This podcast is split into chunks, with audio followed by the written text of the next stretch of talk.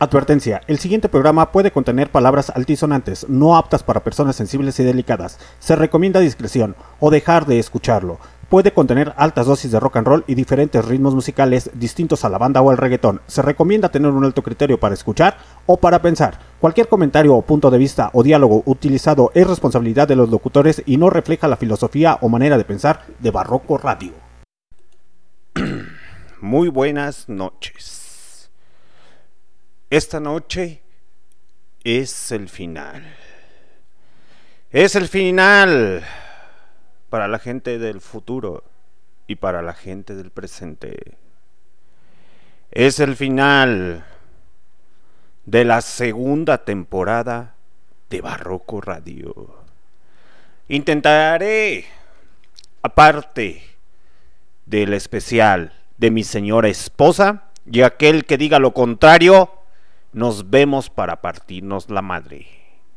Intentaré esta noche o este día, esta mañana, esta tarde, en el día de las repeticiones que me escuchen, entretenerlos un poco. Hablaremos de muchas cosas y de pocas cosas también esta noche. Así es. Y como me lo merece, y sé que en el mes de julio, así es se estrena una gran película en Estados Unidos y en los Méxicos y en diferentes partes del mundo. Un músico, un cantante, un lo es todo. Considerado el máximo rey del rock and roll. Se estrenará la película, muchachos. Estén atentos. Vámonos con esta rola. Interpretada por el grande junto con la filarmónica llamada Royal de Filadelfia. Suéltala, porque hoy es el final de la segunda temporada de Barroco Radio.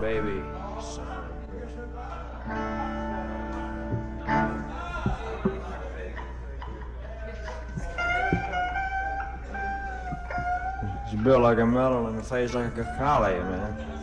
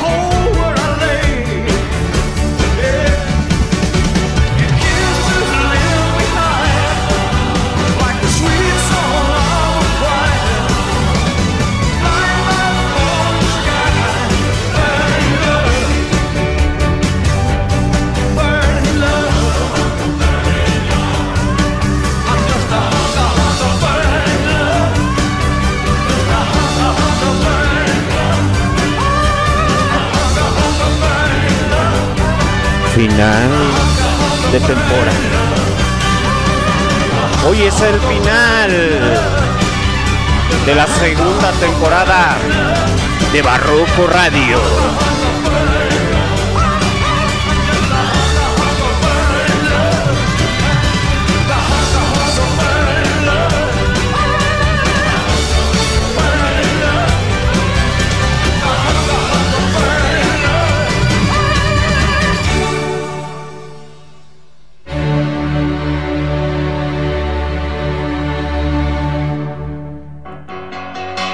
Arrancamos. ¿Por qué? Porque estás en roca a través de Barroco Radio. El viejo rock and roll nunca morirá. Modas vienen, modas van. Pero el rock and roll no nunca morirá.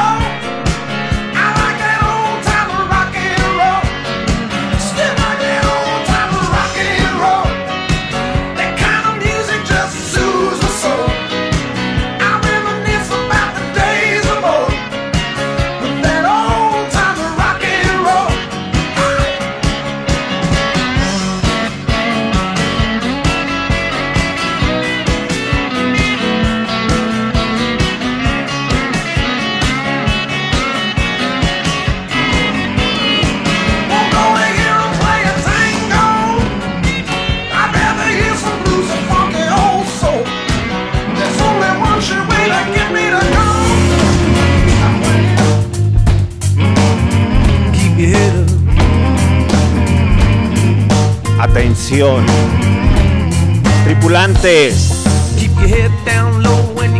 la idolinia Barroco Radio. Avances.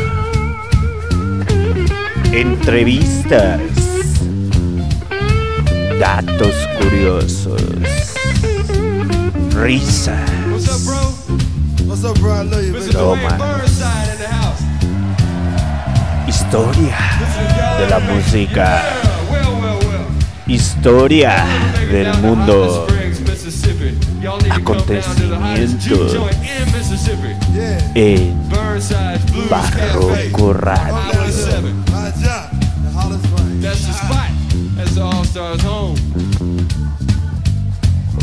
Y sobre todo, música. Hey.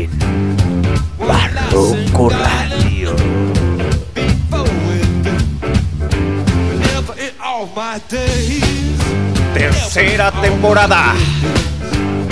Próximamente, 25 de julio del 2022. Rockout. Sejón. Barrio Revuelta. Unieul. En Baruku Radio.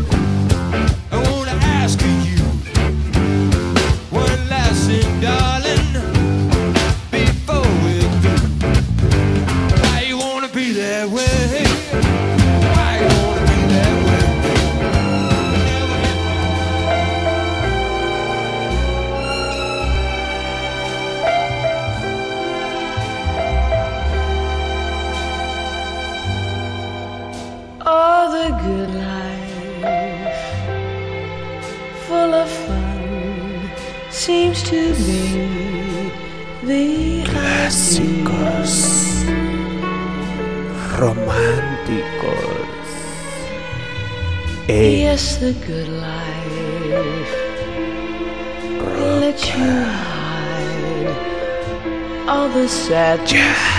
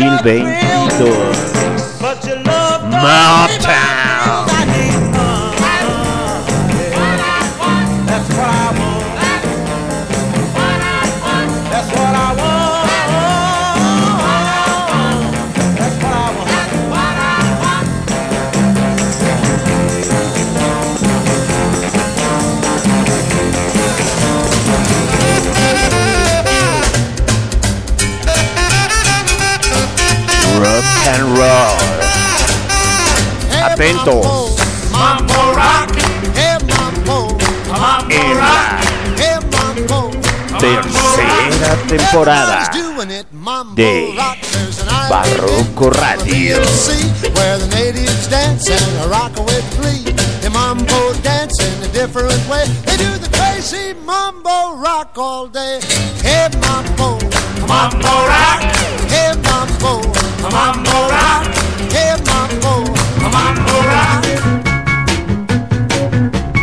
Rock and roll. En inglés. En francés. En español. Todo en un solo lugar. Barroco Radio. Porque los lunes. Sí. Los lunes de la tercera temporada no volverán a ser igual.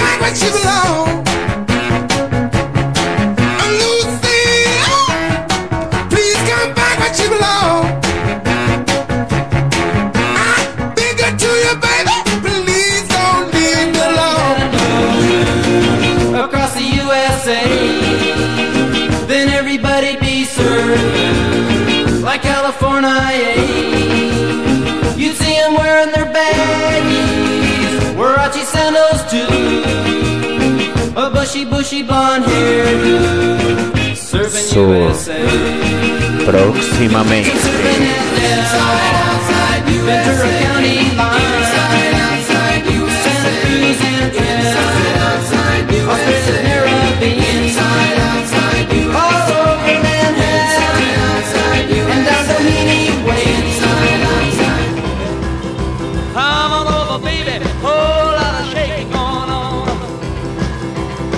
Yes, I say, come on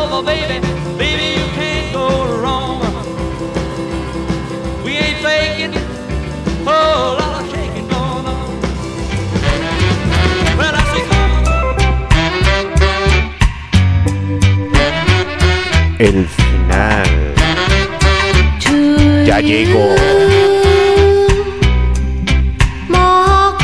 de la segunda temporada.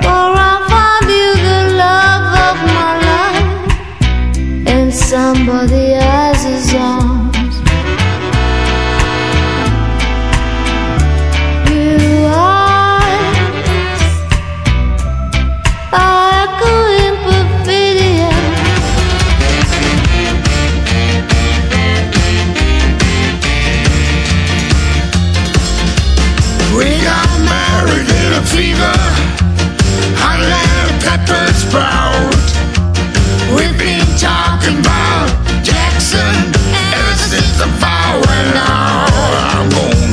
Jackson, gonna mess around.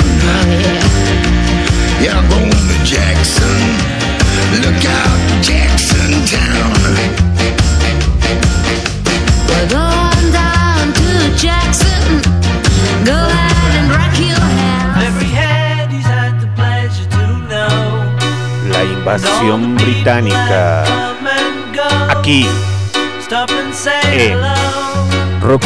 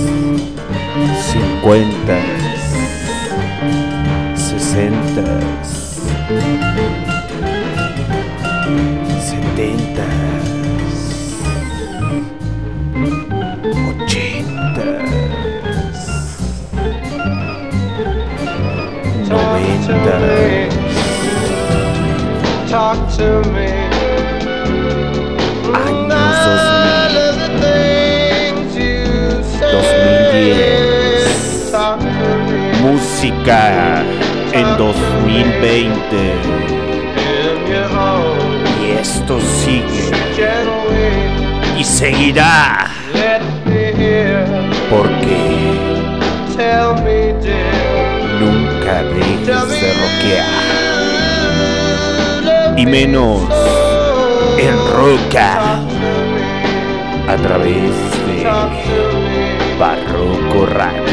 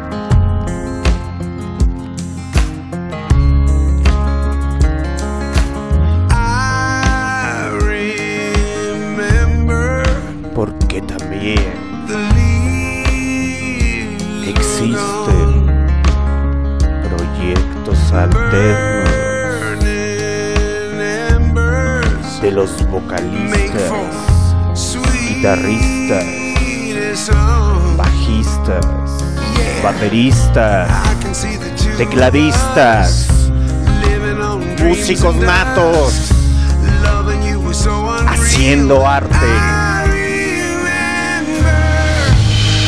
Steven Tyler, Gypsy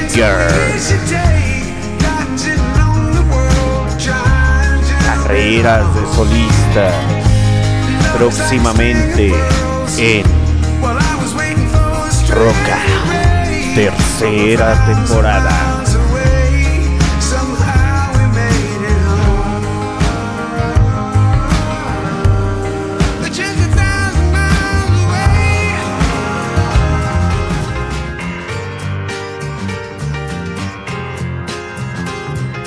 Une nuit que j'étais à me morfondre dans quelques pubs anglais du cœur de Londres. Courant l'amour monstre de Wells, me vint une vision dans l'eau de Self.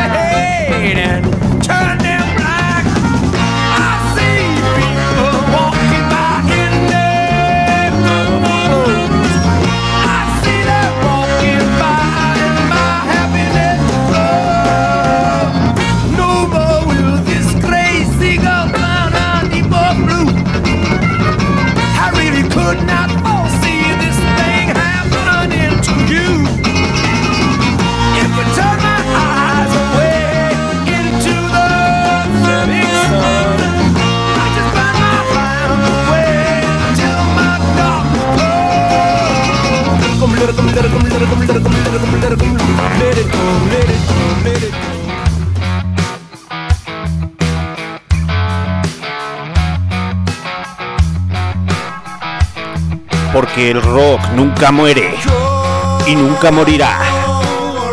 Y menos en Rock Out a través de Barroco Radio. La Iglesia Cósmica. Banda inglesa. Y actualmente tocando desde 2015.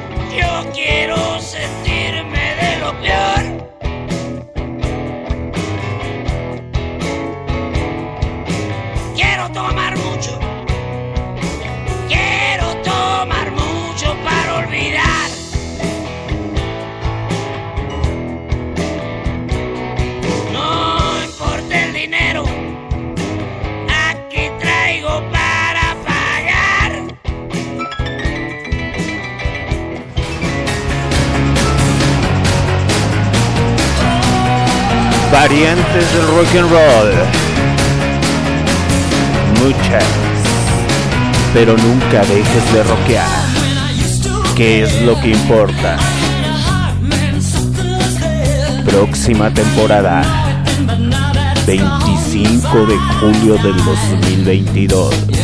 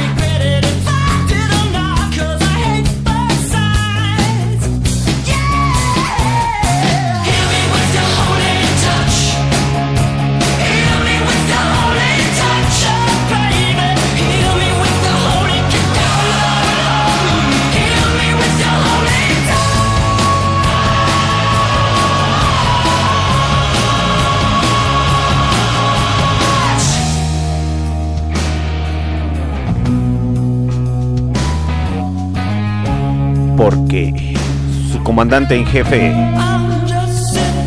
Alexander D. Snyder, junto con el staff de Barroco Radio. Regresa el 25 de julio de 2022.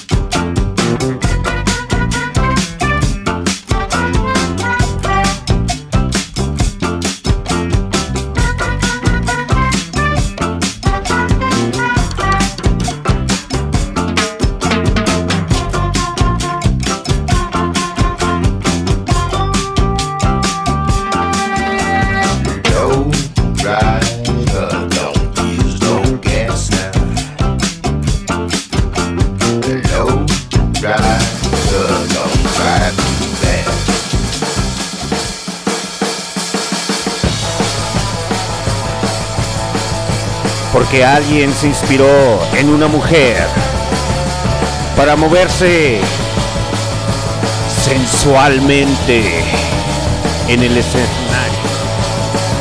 Robert Leo.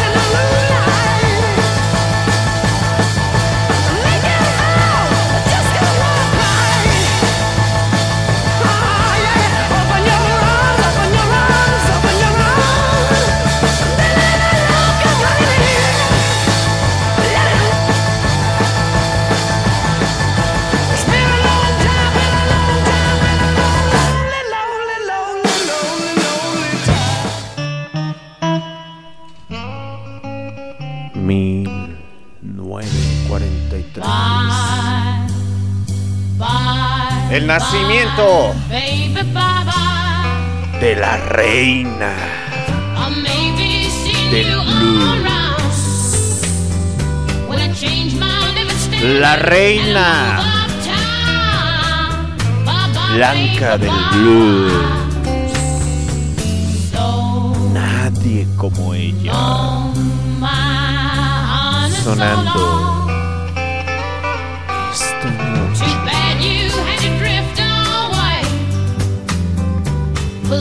could some company right here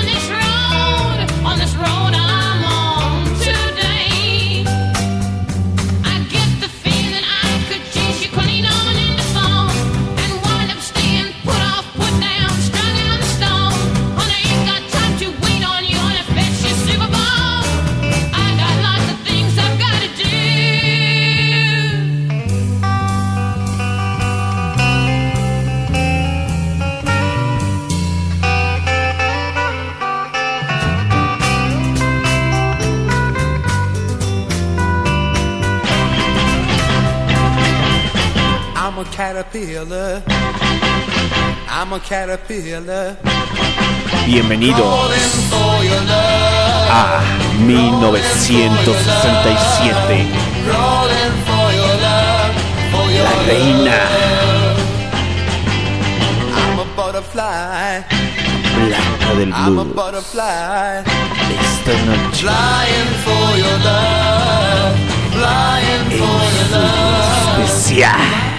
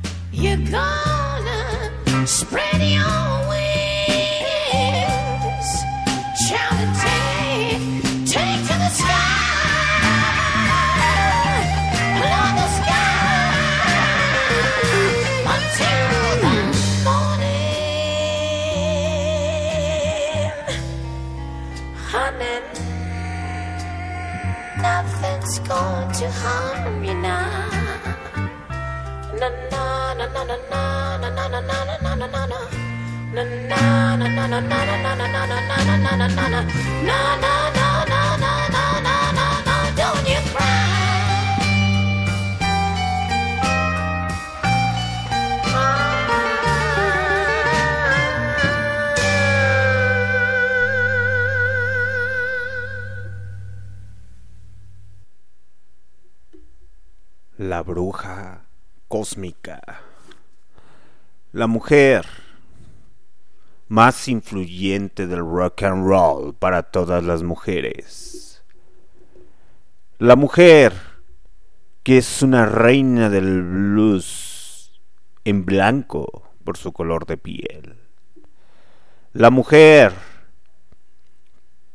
que se abrió paso entre puros hombres dentro de la industria musical. La mujer satanizada por su amplio criterio sexual. La mujer que no le temió a presentar sus tatuajes en público. La mujer que abrió brecha para que muchas mujeres en los años 60 comenzaran a tatuarse. La mujer más grande de la historia. No hay voz reemplazable para ella. Ella es Janis Joplin.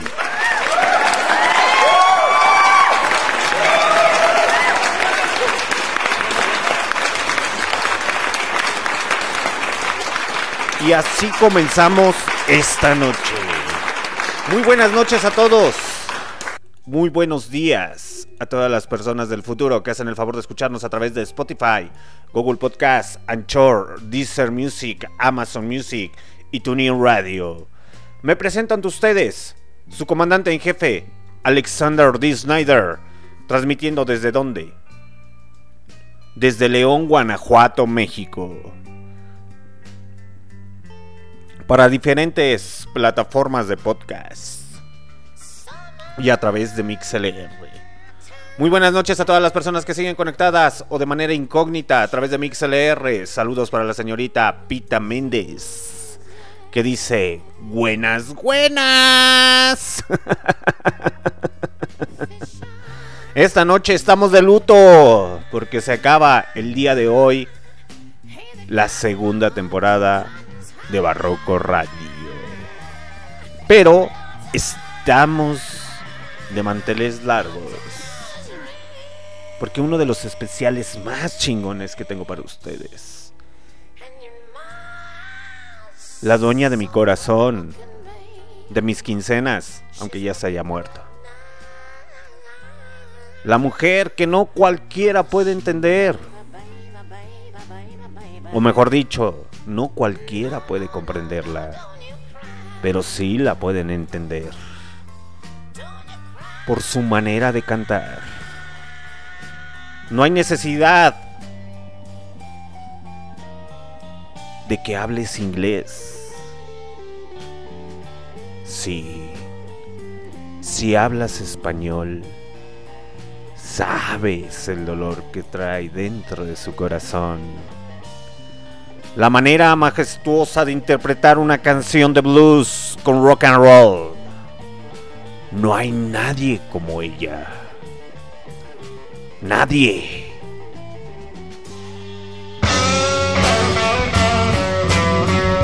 Solamente es cuestión de escuchar. Janis Joplin.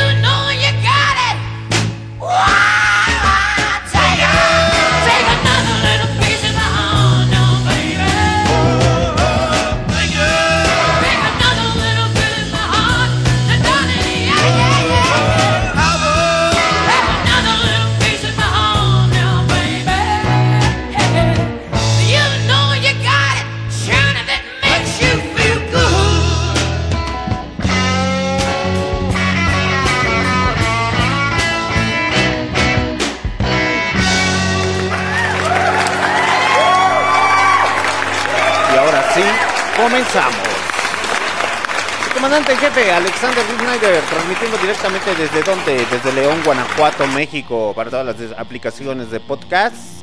Eh, muy buenas noches a toda la gente de MixLR. Muy buenos días, tardes, noches para la gente del futuro. Esta noche hablemos de Janis Joplin. Podemos hacerlo de diferente manera, muchachos. Ya saben que yo soy más dinámico, soy más histórico. Eh, también se los puedo dar las notas redactadas tal y como está, a puño y letra, como le escribieron los historiadores, los historiadores, perdón. Un máximo respeto para todas aquellas personas que se dedican a la historia, que literalmente hacen cosas bien chingonas. Pero o la otra manera más dinámica. Hablemos de Janis Joplin. ¿Quién es Janis Joplin? Pues mejor conocida. Bueno, ese es su, su nombre artístico. Su verdadero nombre de la señorita Janis Joplin. Janis Lynn Joplin. Por si no lo sabían, su segundo nombre era Lynn. Entonces, ¿ya aprendieron muchachos? Esta noche su segundo nombre era Leon. Ok. Nacida al como este o no, bueno, es que en Estados Unidos es el noroeste eh, o el oeste. Acá de este lado de Texas, nacida un 19 de enero de 1943 y fallecida un 3 de octubre de 1970. Ok, 1970, un 3 de octubre. Ese dato está un poco mal, muchachos. Porque la hora que realmente, o el día que realmente murió, ella murió, murió un 2 de octubre de 1970, no un 3 de octubre. Ahí fue ya en el acta de defunción que le pusieron 3 de octubre, porque fue cuando la encontraron a la señorita Janis Joplin. ¿Y quién fue? Ustedes dirán, ¿quién es esa señora siempre o esa señorita? que es partícipe del Club de los 27. Eh, a lo mejor alguna que otra rola que han escuchado de ella, o en este caso, pues rolas más conocidas como Piece of My Heart, eh, a Mercedes Benz, eh, otras rolitas, Me, eh, varias, varias canciones que, que probablemente canciones más pop o más comerciales eh, han escuchado de ellas. Literalmente la señorita Janis Joplin eh, es una representación viva del rock and roll y del blues, o esa fusión del blues con rock and roll y rock de la época psicodélica de los años 60, ahí de San Francisco. Literalmente la señorita Janis Joplin supo junto con su ex banda, los eh, El Gran Hermano, o mejor conocido como Big Brother in the Holding Company, eh, supieron hacer música adecuadamente. De hecho, como dato curioso, los Big Brother y The Holding Company, eh, muy independiente de la señorita Janis Joplin, fueron los pioneros para la música psicodélica de los años 60.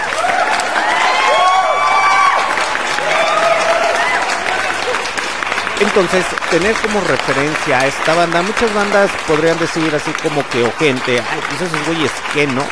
Pero como dato curioso, muchachos, los señores del Gran Hermano, mejor conocido como el Gran Hermano, Big Brother and the Holding Company, eh, fueron partícipes o pioneros de la, del rock psicodélico de los años 60. Y cuando hablamos de rock psicodélico, pues hablamos acá como de puro amor, sí, amor y paz, carnal, a huevo. Así como que haz el amor y no hagas la guerra, carnal.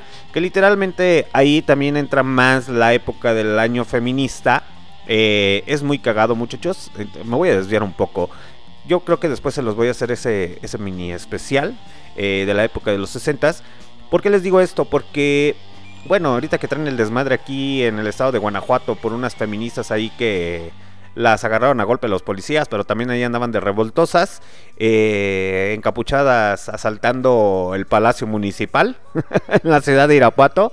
No es por tirarle a las feministas, literalmente está chido el cotorreo, pero ya cuando empiezas a hacer destrozos y cosas así por el estilo, no está bien. Eh, a resumidas cuentas, eh, muchas mujeres feministas se dieron cuenta en los años 60 que era bien chido salir con su noviecillo, su esposo, su amante, etcétera, etcétera, con esa libertad sexual. Eh, a manifestarse y protestar en las calles, pero no era cómodo llegar a, por ejemplo, a sus aposentos, a su casa, a sus habitaciones, a, literalmente a descansar y que el hombre les dijera, dame una cerveza. Entonces las mujeres se rebelaron más y fue la quema de sostenes. Ahí está en internet, muchachos. Si no les gusta estar leyendo algún libro o algo, googleenlo. quema de sostenes en los años 60 y las mujeres quemaron sus sostenes en los barriles como muestra de liberación feminista, que es algo bien chingón.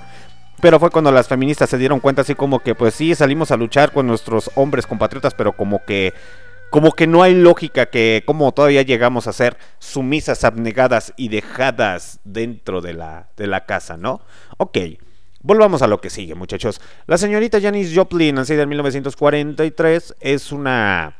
eh, es poca la información o mucha la información que se maneja o de repente se malinterpreta, ¿no? Por el simple hecho de que estamos hablando de una gran referente musical, eh, de hecho ya olvidada, recordada eh, por el simple hecho de cuando ponen una rola de, de ella, el simple hecho de escuchar su tono de voz, dicen, no mames, ese es Janis Joplin, es inconfundible, es inigualable. Pueden haber muchas mujeres que pueden cantar hermosamente, lo digo abiertamente, como por ejemplo la señorita Amy Winehouse, la señorita Adele, eh, está Aretha Franklin, etcétera, etcétera, Nina Simone, pero la señorita Janis Joplin siempre se caracterizó por su tono de voz. Eh, desde muy pequeña la señorita Janis Joplin dio, dio a notar ese, esa tonalidad de voz. ¿Y por qué lo digo? Porque sus padres eh, literalmente la llevaban a la iglesia y la hicieron participar en, en- en el coro de la iglesia. Y cuando nace o crece con ese coro de la iglesia, los padres se dieron cuenta que tenía mucho potencial porque tenía una voz muy, muy, muy, muy preciosa. Pero ojo aquí, muchachos. A pesar de eso, la señorita Janis Joplin creció en cercas de una comunidad afroamericana. Ojo, no es con el ataque ni con el afán de tumbarle o decirle cosas a los a los blanquitos racistas, porque pues sí son racistas. Eh, literalmente la señorita Janis Joplin creció mucho con la influencia del country, también creció mucho con la influencia del jazz y de lo que vendría siendo el blues. Entonces estamos hablando que desde muy pequeña y parte de su adolescencia, pues ya traía esas bases y esas influencias, ¿no? Literalmente ahí cuenta, y no, no es leyenda, que literalmente en ocasiones cuando ella salía de la primaria eh, ya se iba y asistía desde muy temprana edad a los bares de afroamericanos ahí para escuchar el blues y el jazz que era parte de su música o lo que su influencia como tal de ella tenía hablar de Janis Joplin pues nos podemos meter a las fechas y podemos empezar a decir, no, pues sí, es que con Big Brother y The Holding Company, eh, literalmente hubo una explosión radical eh, en su música, pero sería como que ya hacerlo muy repetitivo de acuerdo, no por tirarle a, a los youtubers o cosas así por el estilo, pero básicamente son como que los mismos datos, lo mismo, lo mismo, lo mismo, lo mismo, dices, ah, está bien, güey, gracias, gracias por tu información, está bien chingona, pero hay que enfocarnos en Janis Joplin. ¿Por qué lo digo esto? Porque literalmente es la reina del blues blanc, la, blan- la blanquita del rey, la, la reina blanca del blues, porque literalmente no hay y no ha existido ninguna voz como ella. Literalmente todos los músicos tienen como referencia a Janis Joplin. Entre una de ellas es esta, ¿cómo se llama? La chica, la mujer esta del Perú. Ay, ay, ay, ay, ay, ay, ay, se me, fue, se me fue su nombre, se me fue su nombre. Pero literalmente cuando ustedes escuchen una rola de, de Janis Joplin, pues ya saben que, que es inigualable, ¿no? Que su tono de voz es único. No hay otro igual. Y literalmente la señorita Janis Joplin, pues sí, desde su pequeña infancia, pues empezaba a tener esa influencia de jazz y de blues. ¿Por qué lo digo esto? Porque literalmente a la señorita eh, Janis Joplin tenía esa base o esa influencia, ¿no? Entre uno de ellos sería el señor Bessie Smith, eh, que literalmente ahorita se los voy a poner para que vean la calidad musical que tiene el jazz.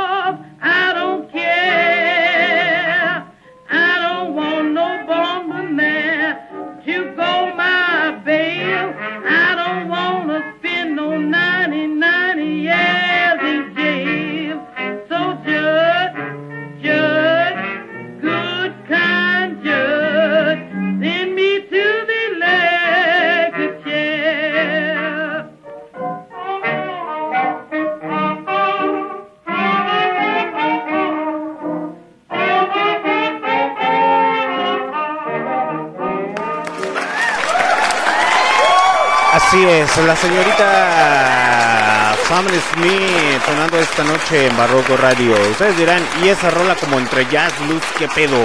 Ok, muchachos, ustedes bien saben que mis especiales de Barroco Radio estamos hablando de la influencia musical que cada uno de los artistas llega a tener o llegó a tener, que en paz descansen. Pero es para que puedan comprender un poco más al artista. La señorita Janis Joplin, eh, a pesar de ser de color blanca, se escucha muy, muy feo, ¿no? Eh, ya estarlo clasificando también en, este- en los podcasts y cosas así por el estilo, por el simple hecho de la censura, que es una estupidez, pero bueno, en fin, prosigamos. La señorita Janis Joplin, a pesar de ser una persona de color blanca, eh, literalmente ella escuchaba mucho blues, mucho jazz, entonces esa combinación cuando llegó a- al gran hermano a, interpretar las rolas le ayudó bastante. De hecho, sus artistas favoritas, pues era, era eh, Bessie Smith, eh, la gran mamá, la maestra de... la inspiración para los Beatles, para los Rolling Stones, para el señor Chuck Berry, eh, la gran hermana. No, no, tal, les voy a poner una rolita de ella para que puedan eh, este, interpretarla. Igual manera, parte del rock, del rock and roll y del rockabilly, entre ellas Elvis Presley, etcétera, etcétera. Este, también Billie Holiday, eh, uh, Led Belly, Ma Rainey y Odetta. La señorita Janis Joplin eh, desde muy temprana edad empezó a consumir alcohol. Literalmente asistía a los bares afroamericanos y ahí se embriagaba, ya con personas adultas. Pero ojo muchachos, aquí pongan mucha atención porque la señorita Janis Joplin aprendió de la música afroamericana, aprendió del blues, aprendió del jazz a saberlo interpretar de manera hermosa y con esas ganas que les pone dentro de la música. La señorita Janis Joplin es una referencia musical para muchos, muchos músicos. Literalmente pueden comparar a Maluma, pueden comparar a eh, esas estupideces, ¿no? Eh, a las nuevas oleadas del reggaetón. Pero literalmente no hay voz como ella, no hay voz como ella. Ustedes pueden perrear hasta el suelo, pero literalmente poder comprender la letra y poder comprender la nostalgia de Janis Joplin tienes que estar hasta cierto punto, no les estoy diciendo que se depriman muchachos, pero tienes que estar deprimido. ¿Por qué? Porque solamente en una depresión puedes comprender la magia de la señorita Janis Joplin, y se los digo por experiencia. Literalmente, sí, yo anteriormente, muchos años atrás, yo escuchaba a Janis Joplin, pero pues, sí me cautivaba su voz, sí me cautivaba. No fue hasta que tuve una depresión que empecé a escuchar a Janis Joplin, que empecé a entender las letras de Janis Joplin, que empecé a comprender la manera como que cantaba y por eso una de sus frases era, eh, cuando subo al escenario hago el amor con 2.500 personas o 2.000 personas, cuando bajo del escenario literalmente llego a mi habitación y termino sola. Y es verdad muchachos, porque de hecho Janis Joplin cuando sale a la luz y llega a The Big Brother y, eh, de Holling, literalmente estaban con otra compañía disquera, que ya después vino Columbia y los patrocinó, hizo el cotorreo, ¿no? Pero cuando se dio más a conocer fue en el, en el festival Monterrey Pop, la señorita Janis Joplin. Fue cuando salió más a, la luz que realmente hizo ahí un cover interpretó un cover eh, titulado Ball Shine, que literalmente ahorita se los voy a poner para que puedan eh, entenderlo. Porque literalmente ella no, no lo pueden comprender, muchachos. Eh, yo no encuentro palabras, no encuentro palabras cada vez que yo escucho a Janis Joplin por el simple hecho de que a lo mejor por esa depresión pues pude comprenderla y pude entenderla, ¿no? Pero es demasiado sentimiento, es demasiado emoción, demasiado euforia que le mete la señorita al al momento de cantar o le metía. Literalmente la señorita Janis Joplin abusó desgraciadamente de las drogas y del alcohol, que fue algo que como a muchos músicos les pasó, pero la señorita Janis Joplin empezó a temprana edad. Entonces, no es como que una mujer que tú digas, ay, pues sí, ¿no? Que era muy raro, muchachos. eh, en ocasiones ver a un a un afroamericano con una persona de color y más que nada por la segregación racial en Estados Unidos en los años 40, 50 o 60. La señorita Janis Joplin, eh, pues sí, literalmente no le importó lo que dijeran de ella, que de hecho era una persona muy femenina. Ahí les va esta. La señorita Janis Joplin era muy femenina, así como la ven con sus atuendos eh, las fotografías ya más recientes, pero era una persona muy, muy, muy femenina. Literalmente siempre tuvo ese espíritu de libertad. La señorita Janis Joplin siempre amó el arte en su máxima expresión. Siempre este, quiso sobresalir por parte de, de- de- pues hasta en su universidad. Era una persona que literalmente era muy buena en la, en la escuela. Pero literalmente, pues como dicen por ahí, ¿no? El desmadre no te deja nada bueno, muchacho. y fue lo que le pasó a la señorita Janis Joplin. De hecho, sus padres querían que fuera educadora. No querían que fuera cantante. Eh, ellos decían, no, mejor que estudie, que saque muy buenas notas. Y sí, literalmente la señorita Janis Joplin lo hacía. Pero ella siempre le llamó la atención la música. Siempre quiso cantar blues. Y entonces, pues literalmente cambió su manera de vestir. De hecho, fue una de las primeras mujeres, eh, y más por la parte conservadora en Texas. ¿Por qué lo digo esto? Porque la mayoría de mujeres en Texas todavía andaban con vestidos y la señorita Janis Joplin no fue de las que usó vestidos cuando estaba en la preparatoria o cuando estaba en la secundaria. Literalmente ella empezó a usar pantalones anchos de hombres, literalmente traía el pelo despeinado y empezó a, a usar camisas de hombre. ¿Por qué? Porque ella decía, para mí es más cómodo, ¿no? Y también ocasionando eso, que en ocasiones ahí cuando salían al, al césped y todo ese cotorreo, pues siempre prefería mejor andar descalza. Eh, señalada, criticada por críticos, señalada y criticada por muchas personas, eh, diciendo, no mames, si esa mujer, de hecho, su expareja antes eh, de eso y su amigo, decían que Janis Joplin era muy atractiva, pero literalmente cuando entra ya la a estudiar ya por parte de la adolescencia, eh, ella empezó a tener un poco más de sobrepeso. Y pues literalmente ya saben que te empiezas a llenar de acné, que te empiezan a salir las espinillas, etcétera, etcétera, etcétera. Y ¿Qué ocasionó en eso? En aquella época, pues sí existía el bullying, pero un bullying más, más, más, este, más fuerte. Eh, le, empe- le empezaron a echar carrilla, como decimos aquí en los Méxicos. Le empezaron a hacer bullying a la señorita Janis Joplin, que porque era una mujer fea, que porque si era hombre, que porque se vestía así, que sí, porque esto, porque el otro. Pero ella amaba la expresión eh, en todos sus contextos. No fue una persona que literalmente se cegara, que no tuviera un amplio criterio, lo que llega a pasar con muchos músicos o llega a pasar con muchos artistas que se cierran y se encasillan solamente en algo. No, la señorita Janis Joplin era literalmente diversa, tenía mucha, apoyaba el arte, apoyaba la música, apoyaba muchas cosas de manera independiente, que en ocasiones eh, en los documentales o cosas así por el estilo no se cuentan. De hecho está la película no interpretada por una actriz, sino una película eh, biográfica, eh, eh, Bird. Ay, eh, el pajarito triste para que mejor me puedan entender. este que literalmente cuando hicieron la, el documental salen muchas cosas de la señorita Janis Joplin. Entre una de ellas es que la señorita Janis Joplin eh, sí fue Billie Holiday, ah, creo que sí, fue este Billie Holiday. eh, no, no, no, no, no, no. Fue Leanne Belly. A ver, déjenme acordarme bien. Sí, eh, fue Leanne Belly. Leanne Belly literalmente fue una influencia musical para la señorita Janis Joplin. ¿Por qué digo esto? Porque antes de que la señorita Janis Joplin fuera a cantar o se dedicara a la música dentro del blues, el señor Lead Belly eh, tenía una manera muy particular de interpretar las canciones.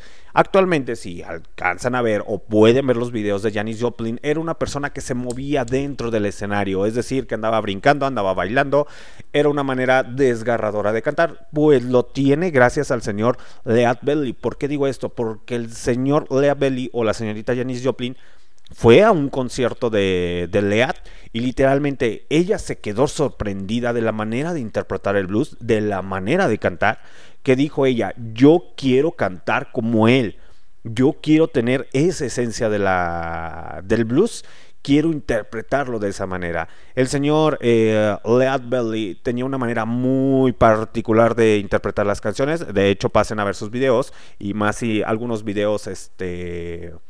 mm, cuando estaban en vivo en los años 40, años 50, años 60, eh, literalmente la manera de interpretarlo, cómo se movía dentro del escenario, que literalmente el señor Robert Plant lo confesó en una entrevista, que cuando empezó a ver a Janis Joplin cómo se movía en el escenario, sí, estamos hablando de Robert Plant, Robert Plant de Led Zeppelin, eh, él también comenzó a a bailar o querer imitar o interpretar de esa manera las canciones. Si empezamos a hablar del señor Robert Plant, literalmente el señor Robert Plant cuando era joven era sexualmente activo, traía cacheteando las banquetas a cualquier mujer eh, y la manera de moverse en el escenario. Ahora imagínense años atrás a la señorita Janis Joplin, pero tiene como referencia la música afroamericana. Ojo, música afroamericana. ¿Por qué en Rock Out trato de ponerles un poco más de música afroamericana? Para que puedan comprender y puedan entender el contexto de la mayoría de músicos dentro del rock and roll. Siempre van a traer esa influencia de un afroamericano, porque los afroamericanos saben hacer muy, muy, muy buenas cosas en todos los aspectos.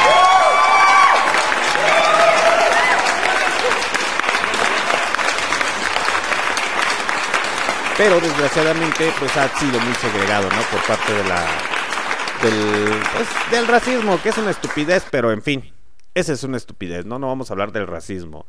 Pero la señorita Janis Joplin, ya después en entrevistas, pues tenía a su pareja, que era mujer, también era cantante. Eh, fue la relación más larga que tuvo con una mujer. Eh, literalmente en ocasiones tenía relaciones sexuales también con hombres. Eh, de hecho, no sé si puedan investigar o si saben el dato, el llamado Club de los Ángeles del Infierno, eh, que eran los motociclistas, ella mantenía relaciones sexuales con ellos. Literalmente era una persona sexualmente abierta. Cuando le dijeron que si era eh, homosexual o bisexual, ella dijo, no, yo soy una persona sexual. Yo no soy una persona bisexual, no me catalogues de esa manera. Entonces a ella le gustaba disfrutar del sexo en su máxima expresión. No fue una persona como las recatadas que van a misa y dicen, ay sí, ay sí, no me beses. Mejor, o, me- o mejor dicho, ponme una mano en el corazón y la otra bajándome el calzón, mi amor. No me digas que me quieres dar. La señorita Janis Joplin siempre fue muy abierta en el ámbito sexual, no le importaba absolutamente nada. De hecho, siempre detrás del escenario y después del escenario, siempre la, la pueden ver con una botella de whisky. Era una persona sumamente alcohólica y drogadicta. De hecho, cuando llega a San Francisco la primera vez, eh, porque sus papás le decían, no, Janis, no te vayas, aquí tienes todo, aquí quédate, mejor sé, mejor sé teacher. Y ella dijo, Nel, ni madres, quiero seguir mis sueños. Y pues sí, la señorita Janis Joplin de primera vez se va a San Francisco, pero no tiene éxito. Pero cuando llega la primera vez a San Francisco, empieza a abusar de lo que viene siendo la droga y el alcohol. No hay fotografías de eso, muchachos, pero sí hay datos muy curiosos de personas que convivieron con ella que decían que la señorita Janis Joplin llegó a pesar 35 kilos por parte del abuso del alcohol y de la droga, eh, que literalmente hablaban con ella y le decían, mira, mejor regresate a tu casa, eh, trata de poner orden en tu vida y ya después si quieres, pues te regresas a cotorrear, pero ve a poner orden en tu vida. Y la señorita Janis Joplin, eh, en un estudio de grabación, dejó una canción grabada, eh, se va a a cómo se llama, se regresa otra vez a Texas, a su ciudad, natal. Y literalmente el integrante o representante de Big Brother the Holding Company, pues van por ella le dicen, muchacha, tú cantas bien bonito, déjate venir para acá. Y las primeras interpretaciones que tenía la señorita Janis Joplin, pues era nada más con un pandero y como coritos y cosas así por el estilo, porque pues todavía le temblaban las shishis. Todavía a mi chiquita baby, la señorita Janis Joplin, todavía le temblaban las shishis, entonces le daba miedito o cosita. Pero vámonos con la siguiente rola a cargo de Let's, eh, del señor Lead Belly, influencia para la señorita Janis Joplin.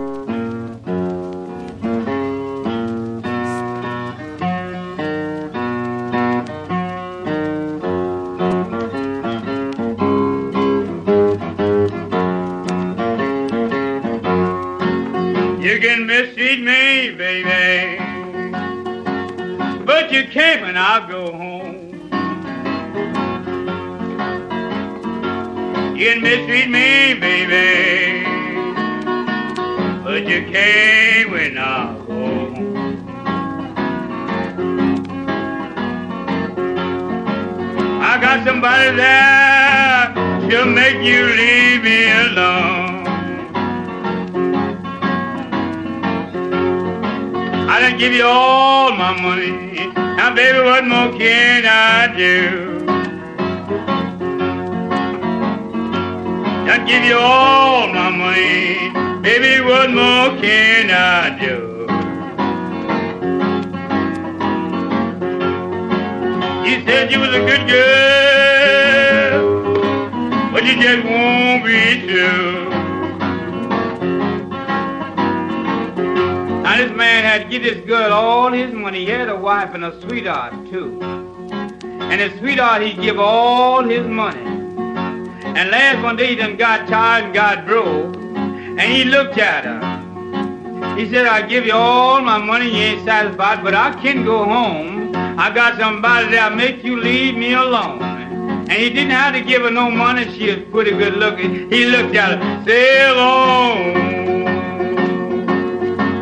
Sail on, put a gas, sail on. Sail on. Sail on, put a gas, sail on.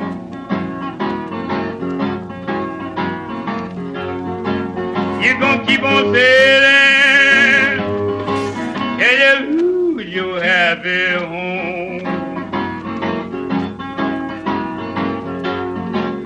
Come and park down here and talk to me, baby. And just before you sail away. Park down here and talk to me, baby. Before you sail away.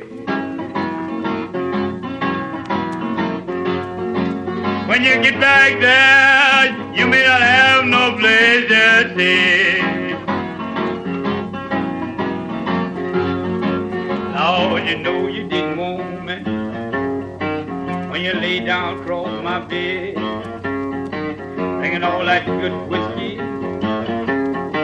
talking all out your head. Baby, you know you didn't want me when you lay down across my bed. Taking all my high chest whiskey,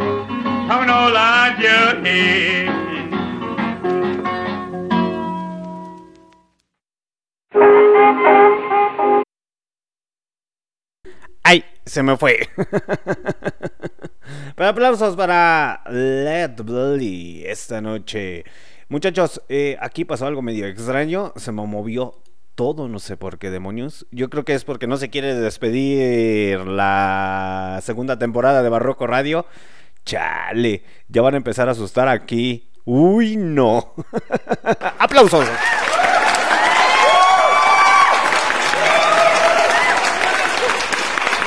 Pero prosigamos. Por eso se me fue esa rolita, muchachos. Para muchas personas, eh, este tipo de música o el Delta Blues es muy aburrido. Es como que, ay, es música de viejitos, güey. Eh, no sé si han visto, o han escuchado la entrada del Barroco Radio, que pongan atención, etcétera, etcétera. El choro mareador, ¿no?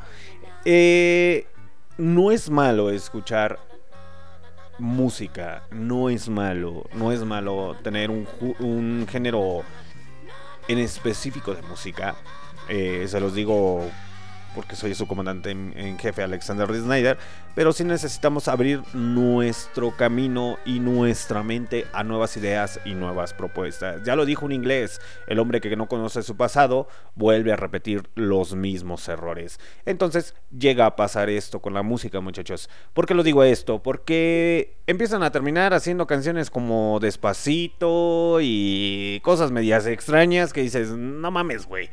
Y literalmente cuando empiezas a entender o comprender otro tipo de música, es muy bueno. El otro día alguien me hizo el comentario que por qué no ponía en el barroco radio reggaetón y banda. Eh, muchachos, neta, eh, yo sé que soy originario de aquí de México y la música regional es bien chingona aquí de México. Pero, ¿por qué escuchar reggaetón? ¿Por qué escuchar siempre lo mismo? ¿Por qué están encerrados a lo mismo? Y lo digo porque la señorita Janis Joplin no estaba encerrada en lo mismo. Bueno, sí, en lo mismo de la droga y el alcohol, ¿verdad? Pero eh, literalmente siempre abrió su mente a nuevas propuestas, a hacer cosas nuevas, eh, a descubrir otras maneras de pensar. Que literalmente, como dato curioso, muchachos, eh, la señorita Janis Joplin conoció al señor Jim Morrison. la primera vez que se conoció el señor Jim Morrison y la señorita Janis Joplin fue una, un choque magnético, ya que nos referimos con choque magnético, que es decir que pues es un son polos casi iguales, idénticos. Pero imagínate el señor Jim Morrison con su filosofía media extraña de pensar y sí, carnal, las vibras y su pinche madre, pues llega una persona como Janis Joplin con una personalidad radiante porque era atractiva. La señorita Janis Joplin era atractiva. Literalmente no era guapa, pero era atractiva. Era atractiva debemos de identificar o de saber identificar que es una persona atractiva y una persona guapa. Una persona atractiva es aquella persona que tiene personalidad y la señorita Janis Joplin tenía personalidad. Cosa muy distinta a muchas personas o modelos que ven de caras o rasgos finitos, etcétera, etcétera. Son cosas muy, muy, muy distintas. La señorita Janis Joplin tenía personalidad eh, y era sumamente atractiva. Entonces al señor Jim Morrison se le hizo sumamente atractiva. Y literalmente, pues sí, ahí como que quisieron tener ahí medias relaciones o cosas así por el estilo. Pero sí es bien sabido que el señor eh, Jim Morrison pues siempre era una persona arrogante, soberbia, prepotente. Y cuando estaban jugando billar en una sala y cuando se conocieron, eh, empezaron a platicar y literalmente el señor eh, Jim Morrison empezó de altanero. Empezó de altanero el señor Jim Morrison y empezó como a querer pisotear y sobajear a la señorita Janis Joplin. Y la señorita Janis Joplin, pues ya saben, literalmente creció con afroamericanos. Desde muy temprana edad eh, anduvo en los bares, anduvo bebiendo, consumiendo drogas duras. Y cuando me refiero a drogas duras, no me refiero a. Ay, sí, un toquetito, un toquecito de mota, carnal. No. Eh, cuando me refiero a, dura- a drogas eh, duras, me refiero a cocaína, a LSD y sustancias más potentes. Entonces, eh, el señor Jim Morrison empezó de pinche prepotente con la señorita Janis Joplin y la señorita Janis Joplin lo mandó al carajo. El señor Jim Morrison se encabronó, se emputó o se enojó para los ofendidos. Se enojó el señor Jim Morrison, entonces ¿qué hizo? Eh, la agarró a la señorita Janis Joplin del cabello, se metieron para separarlos y le dio su jalón de cabellos a la señorita Janis Joplin. Literalmente la señorita sale de la habitación del juego de billar y regresa como a las 5 minutos con una botella de whisky en la mano Y literalmente voltea el señor Jim Morrison y dice, ¿qué? ¿Quieres pelea? Y la señorita Janis Joplin le quebró la botella. Sí, muchachos, la señorita Janis Joplin le quebró la botella al señor Jim Morrison en la cabeza.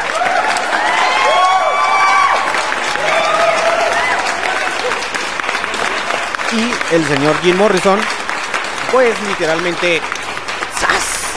Suelo, cayó desmayado.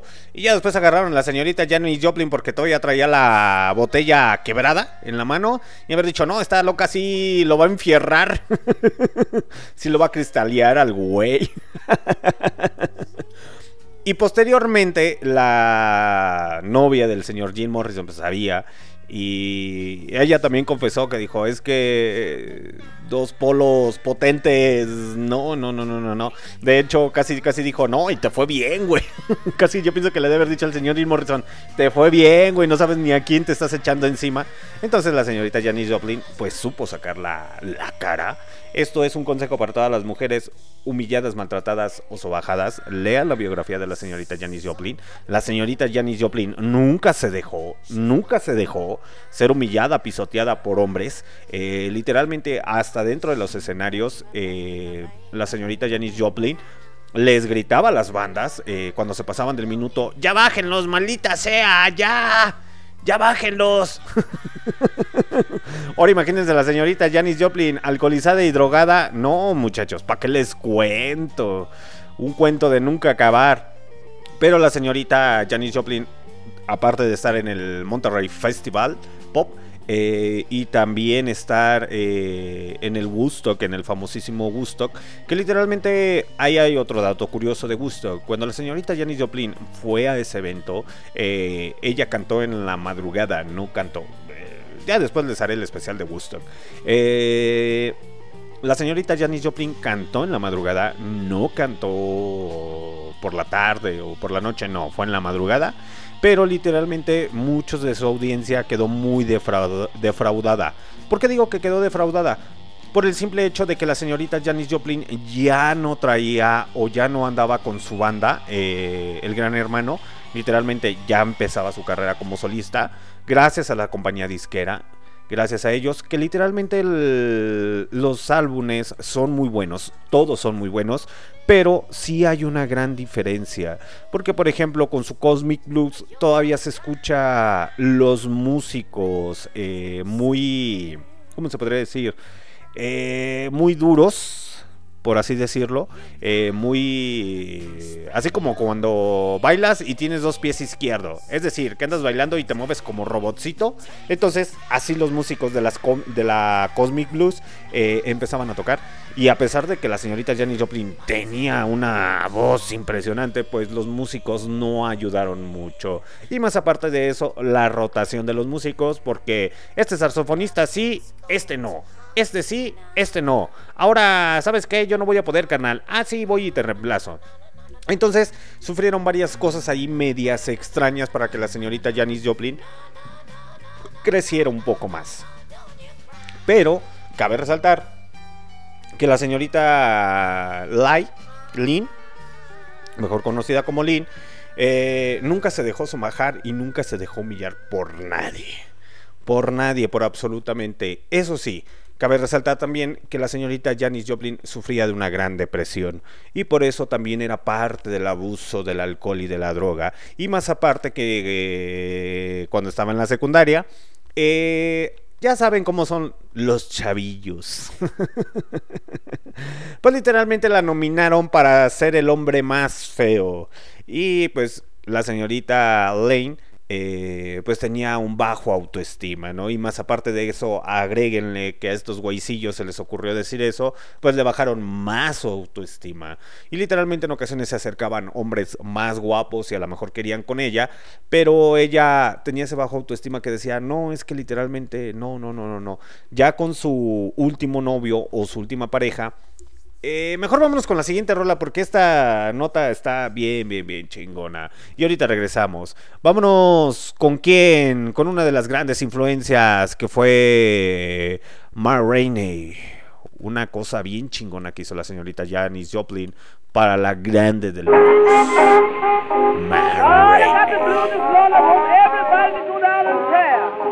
Lord,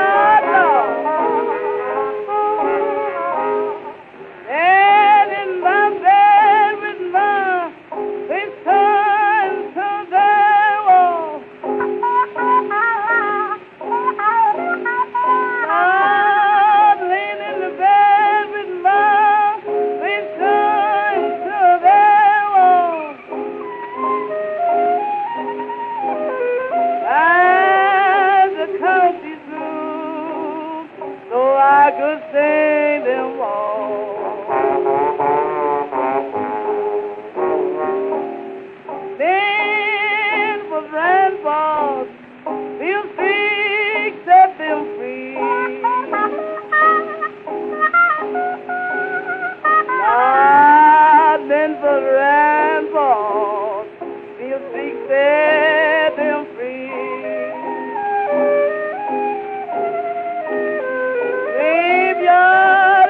Bama Lord, Lord, come from Stingery.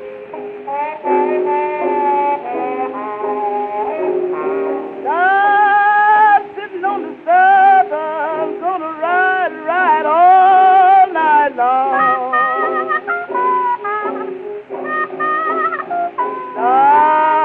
Sitting on the gonna ride all night long. Down the of cold, they was all good.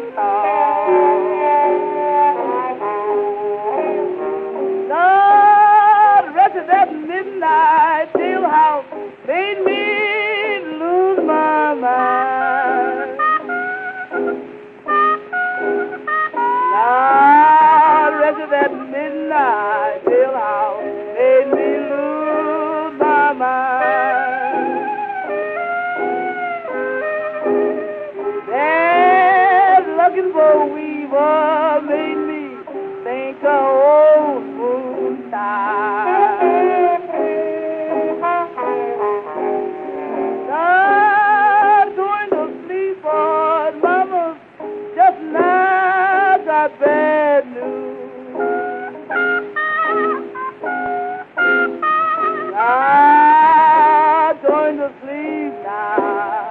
just now got bad news. So tired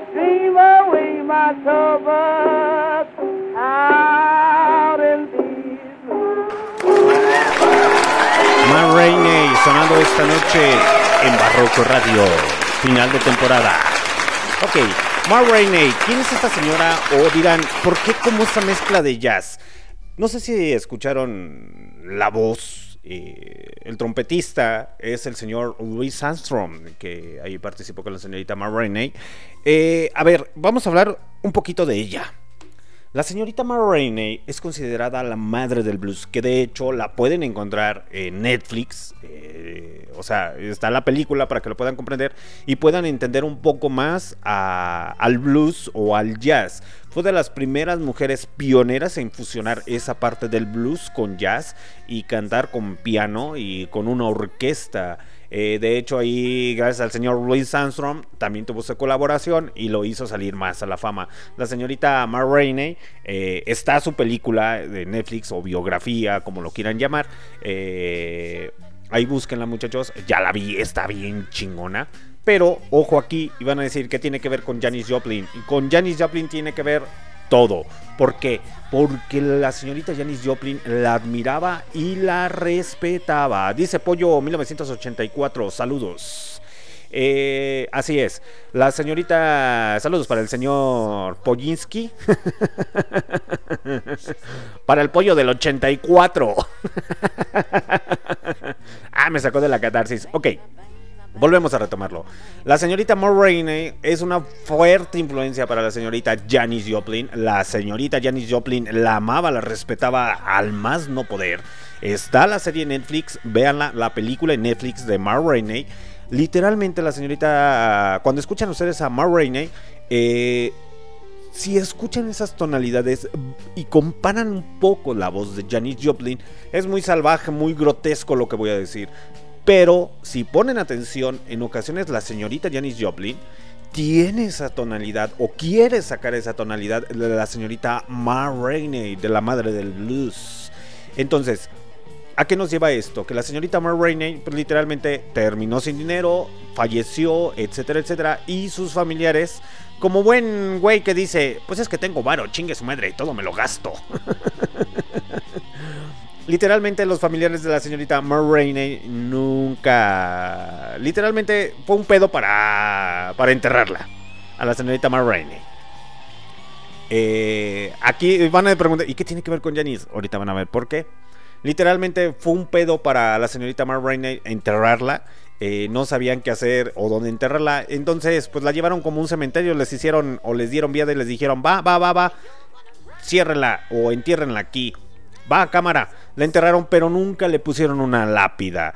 Y como era tanta la admiración de la señorita Janis Joplin, pues con una de sus representantes o de los achichincles, achichincles que ella traía, pues dijo, pues vamos a buscar la tumba de la señorita Ma Rainey eh, para ir a visitarla y pues, cómo quedar sus condolencias, etcétera, etcétera.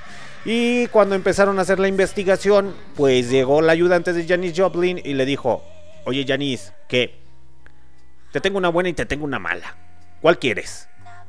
Pues, a ver, suelta la muchachita. Ok, que ya encontré la tumba de Ma Rainey. Y literalmente fue un pedo encontrarla. Ok. Y la otra, pues es que la tumba de Ma Rainey no tiene lápida.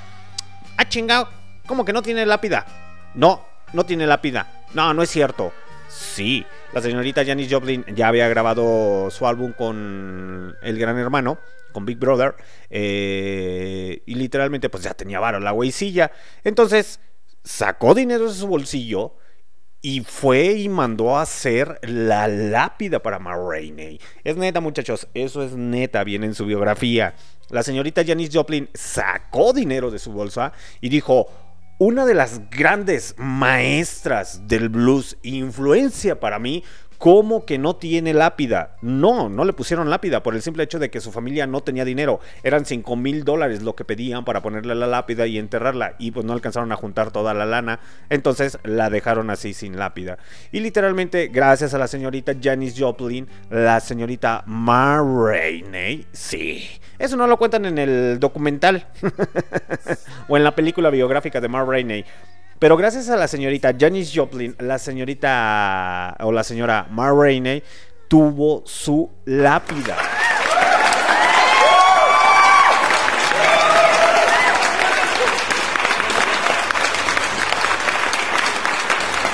Ya posteriormente entre músicos y todo el cotorreo, pues el señor este, Chuck Berry, eh, Jimi Hendrix, eh, Mick Jagger, etcétera, etcétera, etcétera. Eh, pues le empezaron a preguntar a la Janis Joplin, oye, ¿cuáles son tus influencias musicales? No, pues este, a Ma Rainey. Fue cuando empezaron a conocer más de la música del blues y se dieron cuenta que dijeron, no mames, la madre del blues es ella, qué chingón. Pero pues obviamente ella muy discreta y muy sencilla dijo, pues yo no mandé ponerle la lápida ni nada por el estilo, pero ya después en la historia sí sale que la señorita Janis Joplin fue la que le puso la lápida. Y es muy triste muchachos, es muy triste. La señorita Janis Joplin también se caracterizó por tener un gran corazón y no por tener corazón de vecindad, muchachos, que me refería porque era muy sexualmente, sino por tener un gran corazón, era una persona muy humanista, pero también cuando le llegaban a su límite, cuidadito, cuidadito. Si el Jim Morrison no se fue vivo, ya les dije, le quebró una pinche botella en la cabeza. Entonces, como también era esa parte humanista, también era una parte de cuidadito, muchacho, cuidadito, porque si te agarro, ahí te va. Eh, literalmente, ahí les va. El amor de la vida. Eh, ay, es que, ¿cómo les explico esta parte, muchachos? Está bien, bien, bien chingón. Miren, la pareja más estable de Janis Joplin, pues fue su. Fue una mujer. No fue un. Fue un hombre. Fue una mujer. Eh, literalmente. Aquí lo tengo, aquí lo tengo. Ah. ay, se me fue, se me fue, se me fue. Em, bueno, ahorita les digo quién fue, muchachos.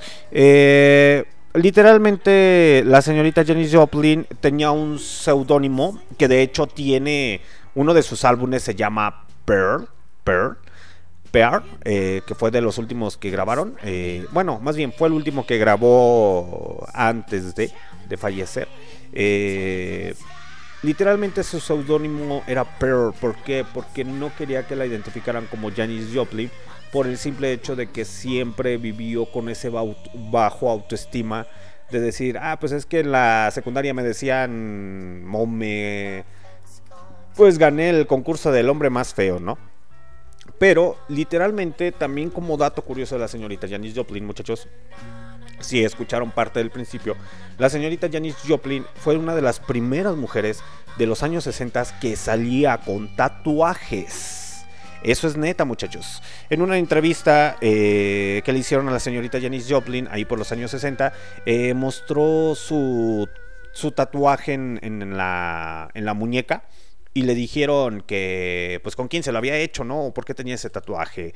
Y la señorita Janis Joplin dijo, no, pues es que fui a tatuarme ahí en San Francisco, en Los Ángeles, y pues literalmente me lo dejaron bien chido y empezó a dar la especificación del por qué y todo. Y tenía otro corazón cerca del pecho, que era, bueno, otro tatuaje de, en forma de corazón pequeñito cerca del, del pecho, que decía, este corazón tiene un significado así chiquitito, porque eso es lo único que le tienes que entregar de amor a los hombres. Joplin. Por eso se hizo un corazón chiquitito cerca del pecho, eh, diciendo, este es mi corazón pequeñito, mi amor. no me lo vayas a romper. Pero la señorita Janis Joplin eh, literalmente fue un caso a diestra y siniestra de rebeldía. De literalmente a mí me importa.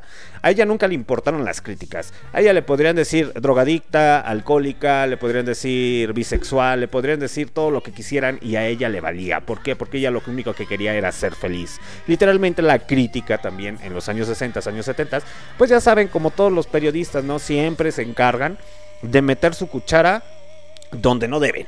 Y oye, Janis Joplin, ¿cuántas parejas has tenido? ¿Cuántas parejas sexuales has tenido? Oye, Janis, ¿y cuánta droga consumes? Son cosas que no vienen al caso, ¿no? Casi, casi así como que cuando vas a hacer del baño, ¿cómo haces? ¿De ladito? Eh, para izquierda, para la derecha, o en circulito, haces negro, haces blanco, o, qué pedo. Son cosas que no, no tienen sentido, pero pues es parte del, del show business, ¿no? De la de los periodistas que se dedican a la fama, andar indagando, indagando en cosas que no deben. Pero la señorita Lynn, eh, eh, mis pinches perros respetos, en todas las cuestiones, ha sido muy olvidada, muchachos. Ha sido muy olvidada. Es uno de los íconos más grandes del rock and roll, del blues, que literalmente ella entró al Salón de la Fama hasta el- después del año 2000. No la introdujeron antes, fue eh, as- después del año 2000. Que literalmente es bien curioso, muchachos, porque hay una banda, eh, ay, no me acuerdo su nombre, hay una banda que salió ahí por los años 60 también. eh, es muy buena cantante. eh, y literalmente, pues conoció a esta cantante a Janis Joplin.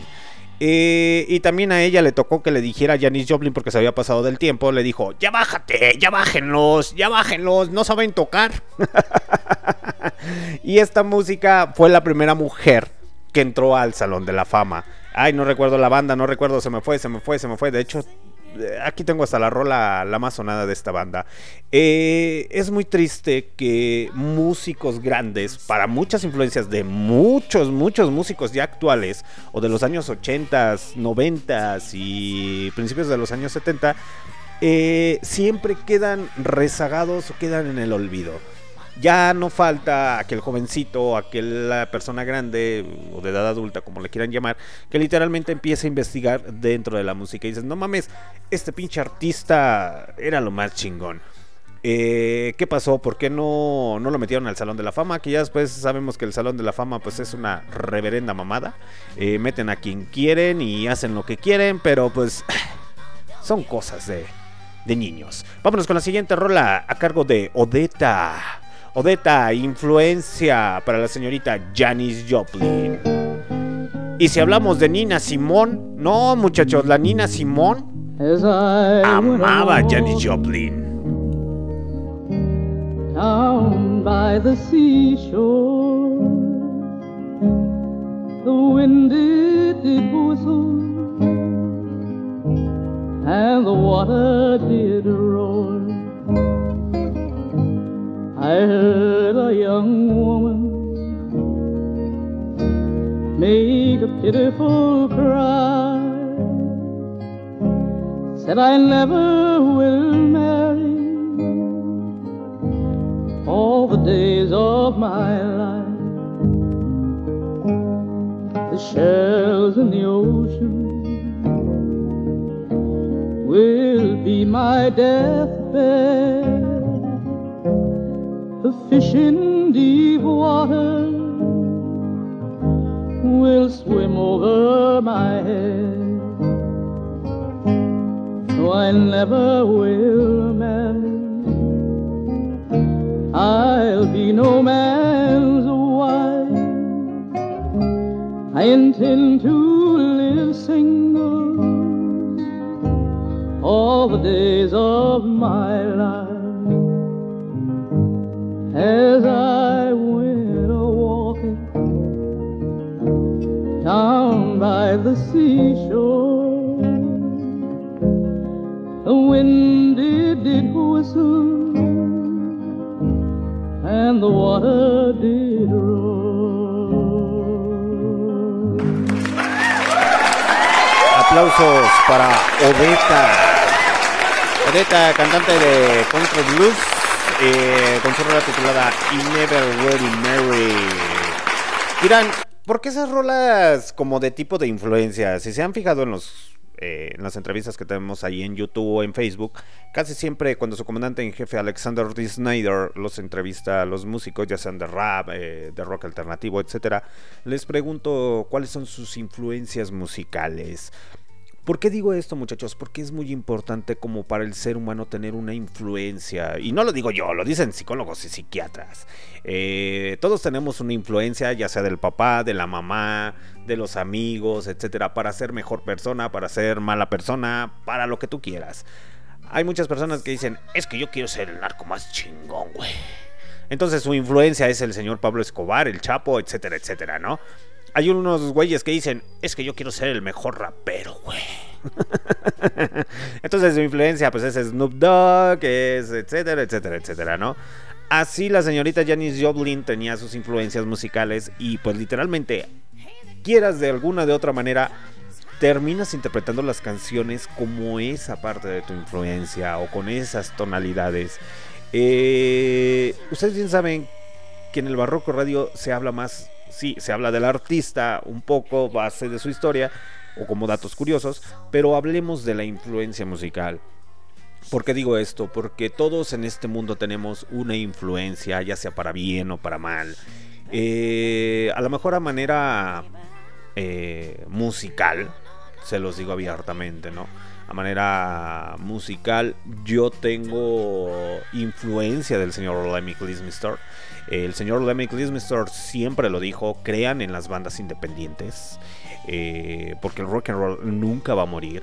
Tengan su mente un poco más abierta, más receptiva.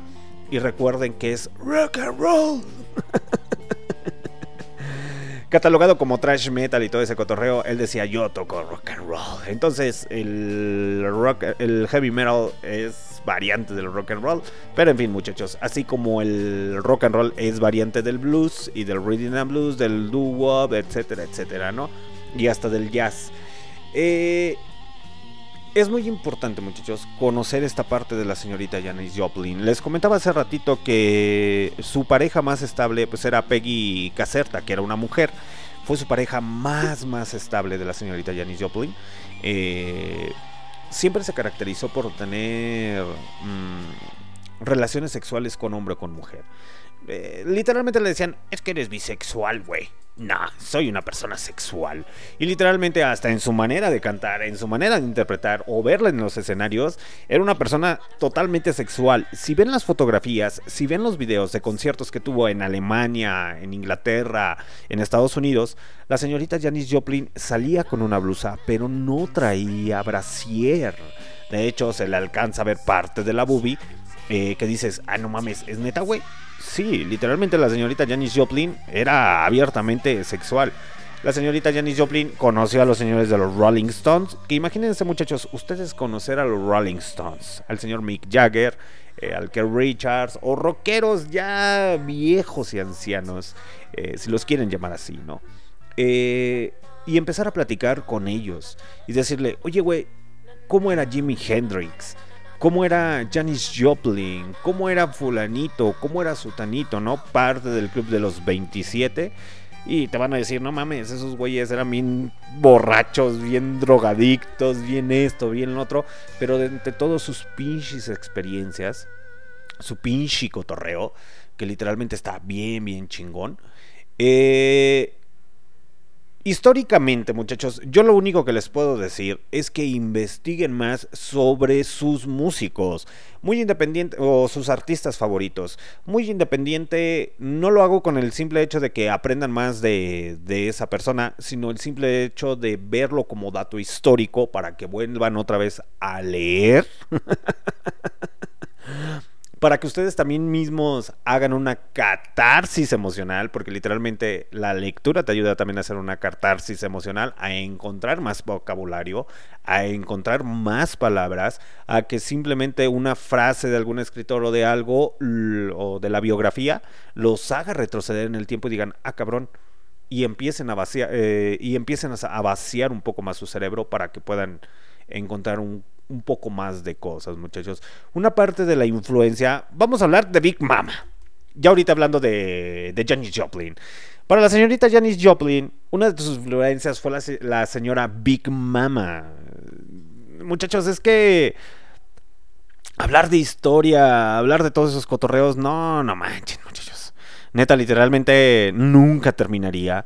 Literalmente yo creo que los podcasts los terminaría, los terminaría haciendo casi de cuatro o cinco horas. eh, o hasta más. es que... A ver. Big Mama. eh, es una cantante, muchachos. Que si ustedes supieran a cuántos músicos ha influenciado dentro del rock and roll, que el día de hoy, si ustedes escuchan a Foo Fighter y todo ese pedo, pues sí, está bien chingón y etcétera, etcétera, etcétera, ¿no? Pero escuchar a Foo Fighter tienes que saber las influencias musicales que tiene Foo Fighter y después esas influencias te van a llegar o vas a llegar hasta atrás. ¿Y por qué digo esto? Miren, Willie Mae Thurston, mejor conocida como Big Mama Thurston, fue una cantante estadounidense de blues y de rhythm and, blues, que, tocó, que tocó también la armónica y la batería. Eh, esta señora fue una influencia musical para el señor Elvis Presley, para Mick Jagger, para los Rolling Stones, para los Beatles, para The Who, para muchas y muchas bandas, hasta para el señor Jimi Hendrix. De hecho, cuando vieron la primera vez a los señores de los Beatles, sí, sí, también para los Beatles, la primera vez que vieron tocar a la señora Big Mama, ellos dijeron, nosotros queremos hacer también eso. y eso porque se la llevaron a Inglaterra ahí en una gira turística. Eh, los Beatles eran unas, unas chavillos ahí precoces. que literalmente cuando conocieron a esta señora es la madre, la madre, la, la, la madre, la neta, que influenció al señor Chuck Berry, a Little Richards, a músicos, músicos y músicos natos, muchachos, que el día de hoy ustedes pueden disfrutar esa música gracias a esta música del pasado. Es en serio, muchachos. Tienen que meterse hasta el fondo para poder comprender que lo que escuchan el día de hoy en ocasiones es pura basura. Que dices, no mames, güey, tú no tienes influencia absolutamente de nada, de nada. Y literalmente cuando escuchas la música dices, ah, pues está chido para un cotorreo, para esto, pero... ah, las letras suelen ser muy, muy idiotas y muy estúpidas. Pero mejor vámonos con Hound Dog a cargo de Big Man. but a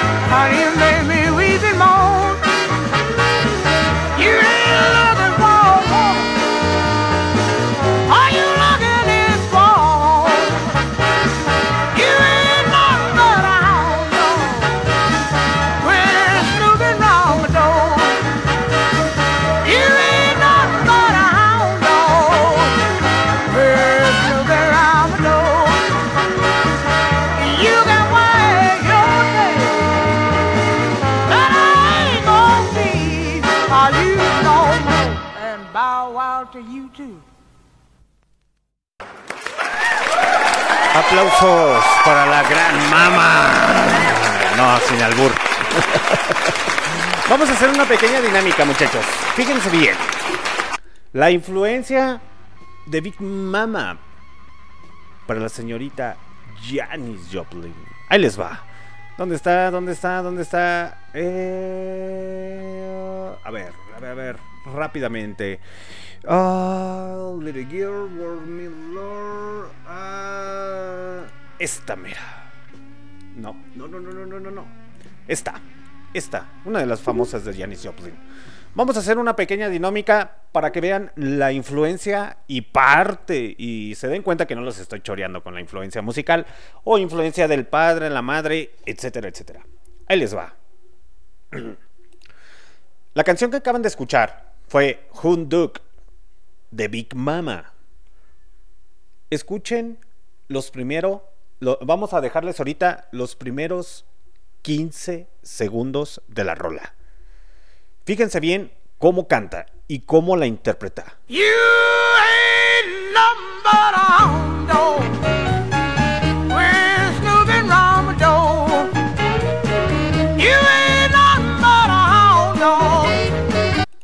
Ok, vamos de nuevo. Pongan atención. You ain't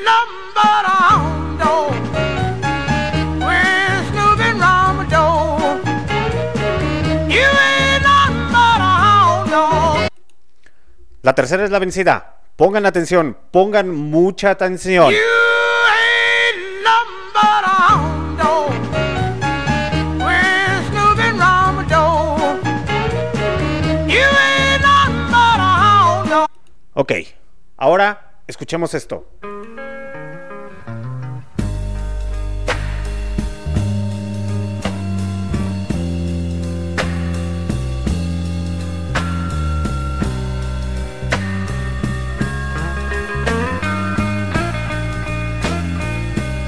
No, no, no, no era esta. Ustedes disculparán, muchachos. Es que los tonos.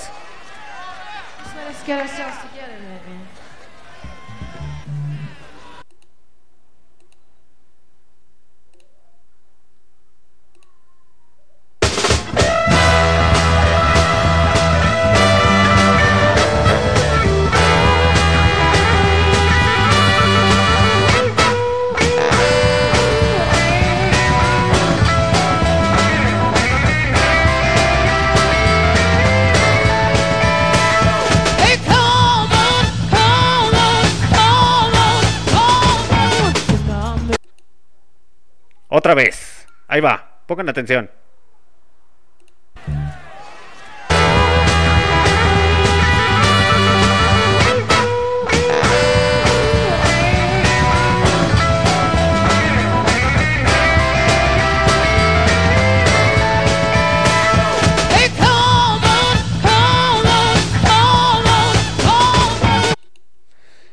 Si alcanzaron a notar y, y ponen atención, la manera de interpretarla es casi idéntica. Vamos con la tercera es la vencida. La tercera es la vencida. Tres veces. Igual.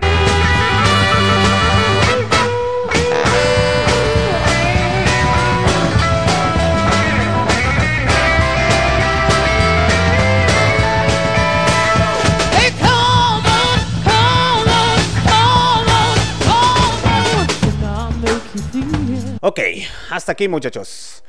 Parte de la influencia para Janis Joplin fue Big Mama. Si escucharon o notaron esa parte de interpretación al principio, se podrán dar dado cuenta que tiene esa base y esa influencia. Y a pesar de ser una persona blanca en Estados Unidos, la señorita Janis Joplin siempre amó la música afroamericana. Por eso es muy importante, muchachos. Siempre en Rock Up se los voy a hacer mención. Y las misas del Señor van a seguir, van a seguir, para que puedan comprender la música afroamericana.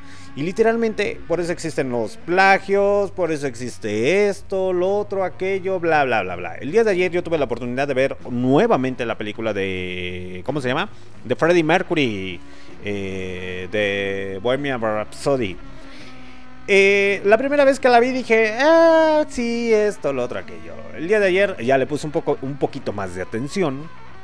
Eh, ¿Cómo me explico esta parte de Freddie Mercury? Freddie Mercury tenía una influencia musical muy, muy, muy, muy, muy, muy extensa. No vamos a hablar ahorita del señor Freddie Mercury de que tenía una voz. Sí, ya sabemos que tenía una voz bien chingona y que es inigualable también. Pero el señor eh, Freddie Mercury tenía una influencia también de la música afroamericana, del blues, del soul, eh, del rock and roll. Y estamos hablando del señor Elvis Presley. ¿Por qué? Porque el señor eh, Freddie Mercury se atrevió a hacer un cover del señor Elvis Presley eh, titulado Corazone, Corazoncito Loco. eh, que ya después se las pondré, muchachos. Pero la señorita Janis Joplin nunca discriminó absolutamente a nadie, a nadie. Que de hecho parte de su historia, ya al final muchachos, es que es muy triste, miren. Con su última pareja, que era un hombre, porque también tuvo muchos fracasos amorosos dentro del amor eh, con hombres, ya su última pareja, que era un, su dealer, que era su dealer ahí de de droga y más aparte su noviecillo y otro cotorreo. La señorita, este güey le pidió matrimonio a, a la señorita Janis Joplin. Y pues la señorita Janis Joplin estaba bien enamorada y pues sí, eh, todo eso que rodea al amor, ¿no? Eh, cuando estaba en el estudio de grabación, cuando grabó ya su último álbum Pearl, el homónimo, ya cuando quedó así como que ya a finalizar, le dijeron a la señorita Janis Joplin, oye, que tu vato estuvo en una fiesta y jugando billar con un chingo de mujeres. Y que se enojó, pero ella se preocupaba más por su música. Ella lo único que dijo fue, dijo, sí, sí, sí, que se vaya al carajo el maldito, no importa. Pero, ¿qué acontece atrás? Como este güey le pidió matrimonio, la señorita Janis Joplin hablaba al registro civil para ver si tenían citas porque su novio le había pedido matrimonio. Y en el registro civil le decía, no, ahorita no hay citas, vuelva a llamar. Y casi diario durante un mes la señorita Janis Joplin hablaba por teléfono y decía que se había cistas para el, re- el registro civil porque ella estaba bien entusiasmada por el simple hecho de que se iba a casar. Eh, y de hecho están las grabaciones. Son cosas que no se cuentan en ocasiones, que se lo pueden encontrar en la biografía eh, de la película. Son cosas que no se cuentan, pero la señorita Janis Joplin hablaba todos los días para ver si había una cita para pues sí, para poder casarse. Es una cosa muy triste, muchachos, porque su vida se acabó a la edad de 27 años. Un día anterior, un día anterior, antes de que falleciera, o por sobredosis, iba... Dejen ponerle el stop aquí al fondo. Pongan atención en esto, muchachos. Un día anterior, cuando estaba en el estudio de grabación, eh, iba a ser el cumpleaños del señor John Lennon. Sí, del señor John Lennon.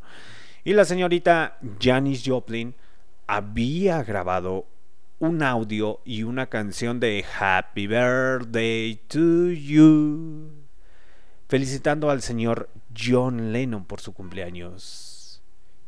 Y fíjense cómo son las cosas, muchachos.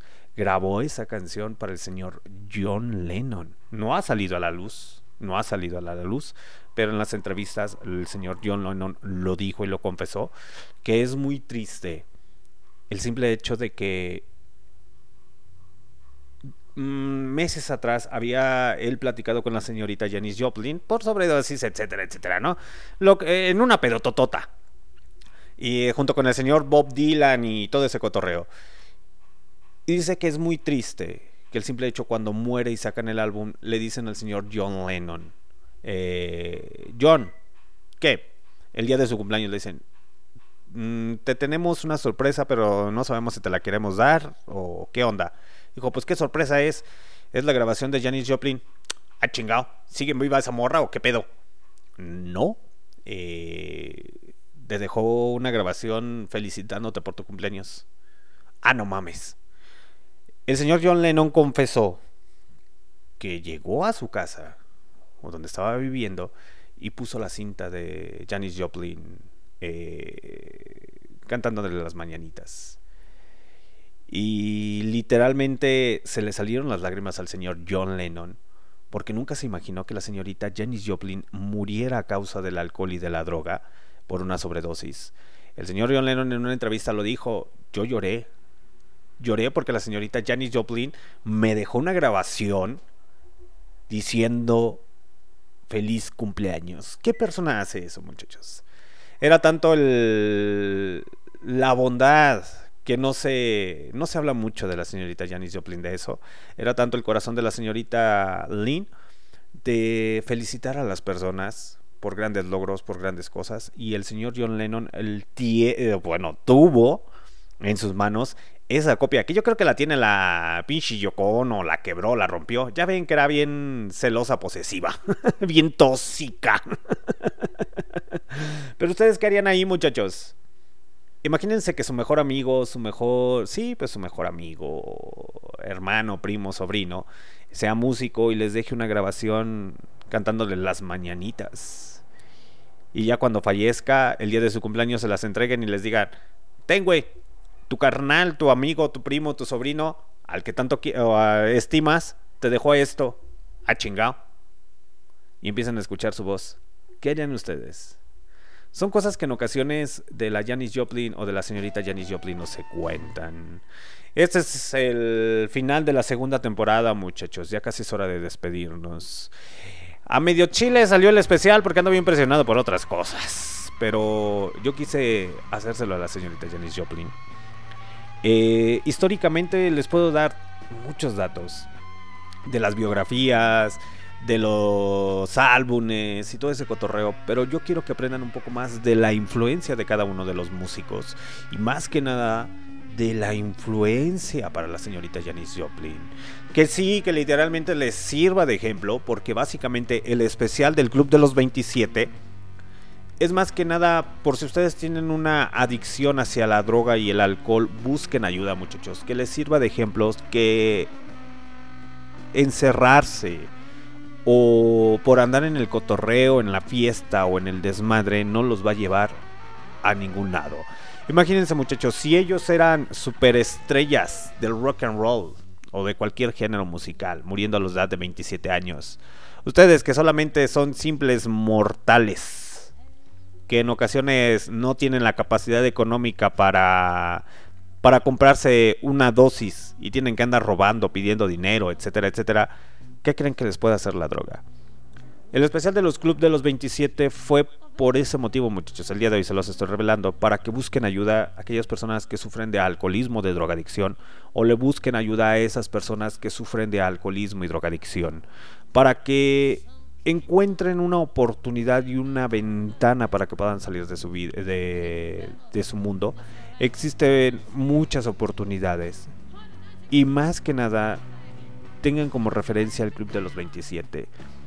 El señor Jim Morrison también murió de una sobredosis. El señor Jimi Hendrix también murió de una sobredosis.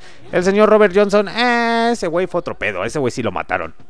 Eh, por andar bien, lo, envenenaron por andar metiéndose con mujeres ajenas. El señor eh, de los Rolling Stones, el fundador de los Rolling Stones, también, eh, también murió de una sobredosis. La señorita Janis Joplin. Literalmente lo que compagina o se entiende de todo ya de la época de los años 60, músicos de los años 60 del Club de los 27, es que la mayoría sufría de una depresión. Las depresiones son muy silenciosas, muchachos. Llegan cuando menos lo esperas. Llegas en ocasiones, tú puedes estar jajaja, jijiji, pero puedes tener una depresión. Busca ayuda. Busca la manera de salir. Eh, vean estas biografías, aprendan de estas biografías y dense cuenta que eran músicos talentosos que pudieron haber llegado muy muy lejos, que el día de hoy pudiéramos disfrutar de su música ya actual, pero nos quedamos con sus clásicos, con sus clásicos solamente. Pero vámonos con la siguiente rola mejor. Vamos a dejar de hablar cosas tristes, vamos a escuchar a Janis Joplin con Piece of My Heart y ahorita regresamos.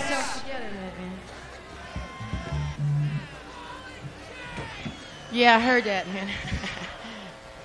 how are y'all? How I mean, uh, how are you out there? Are you man? Are you okay? You're not. Uh, yeah, you're staying stoned and you got enough water and you got a place to sleep and everything. What does that mean? because, you know, because we ought to, all of us, you know, I don't mean to be preachy, but we ought to remember, and that means promoters too, that music's for grooving, man, and music's not for putting yourself through bad changes. You know, I mean, you don't have to go take anybody's shit, man, just to like music. You know what I mean? You don't. So, uh, so if you're getting more shit than you deserve, you know what to do about it, man. You know, it's just music. Music's music's supposed to be different than that.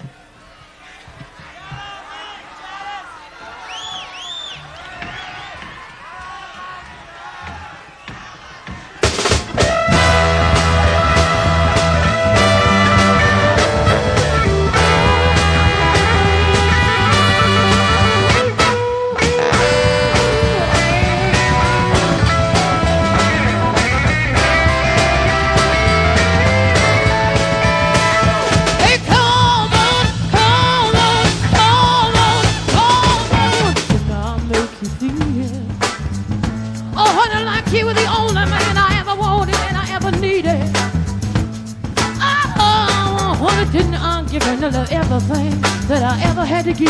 Oh, you know I did. But each time I tell myself that I think I've had enough with, I'm gonna show you, baby, that a woman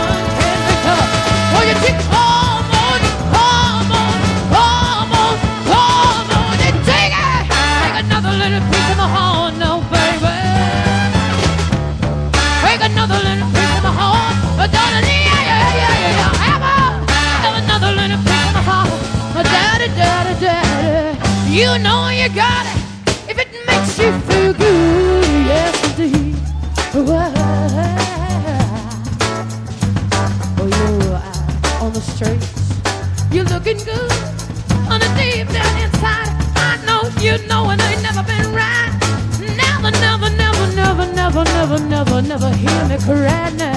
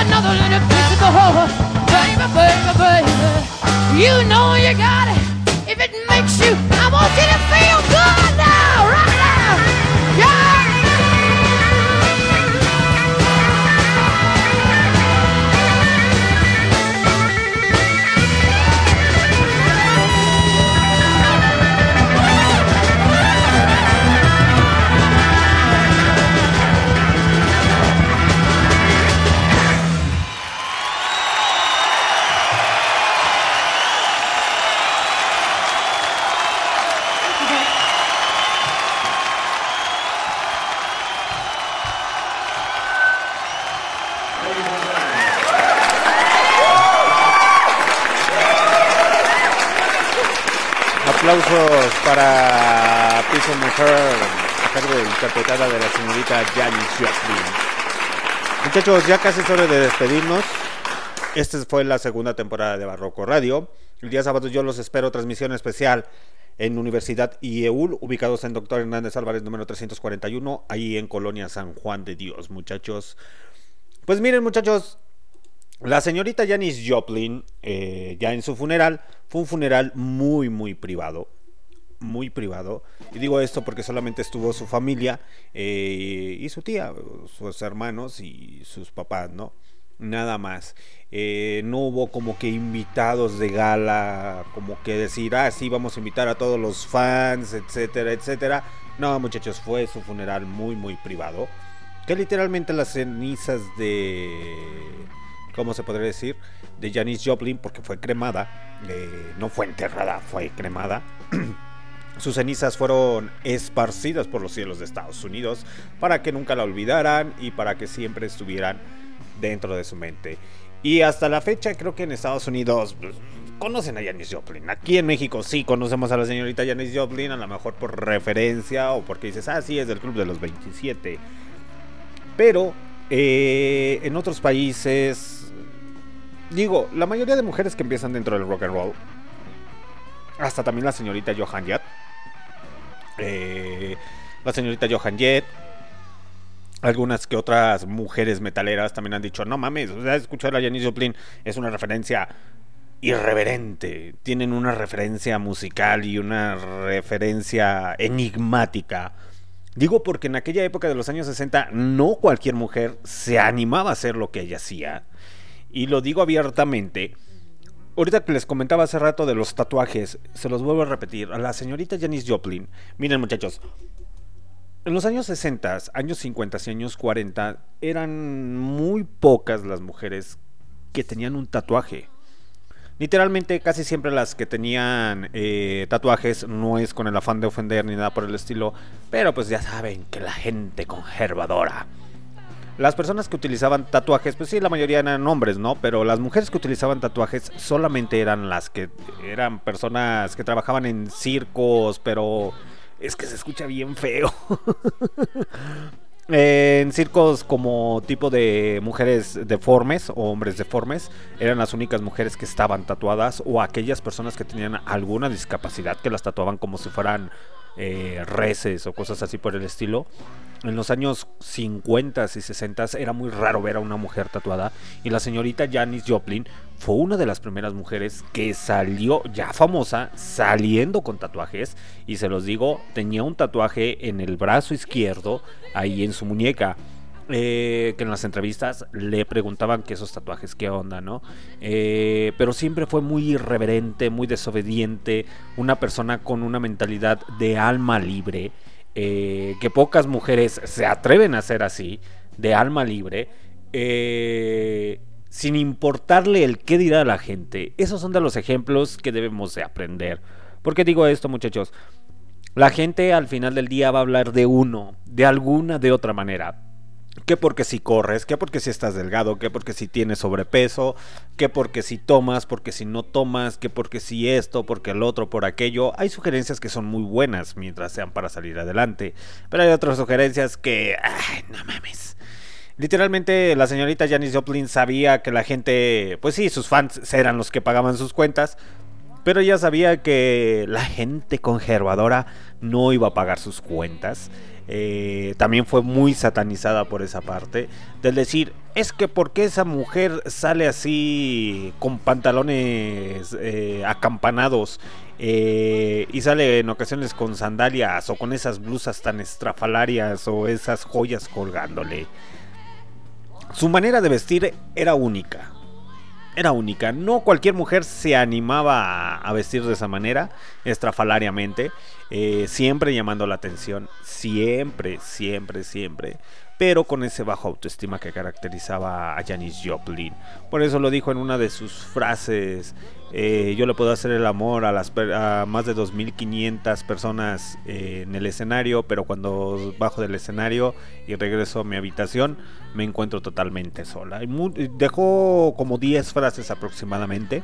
Entre una de ellas es este aquella aquella cosa que realmente te hace feliz no te puede hacer realmente daño. Eh, también hizo mención de que su prisión era el blues.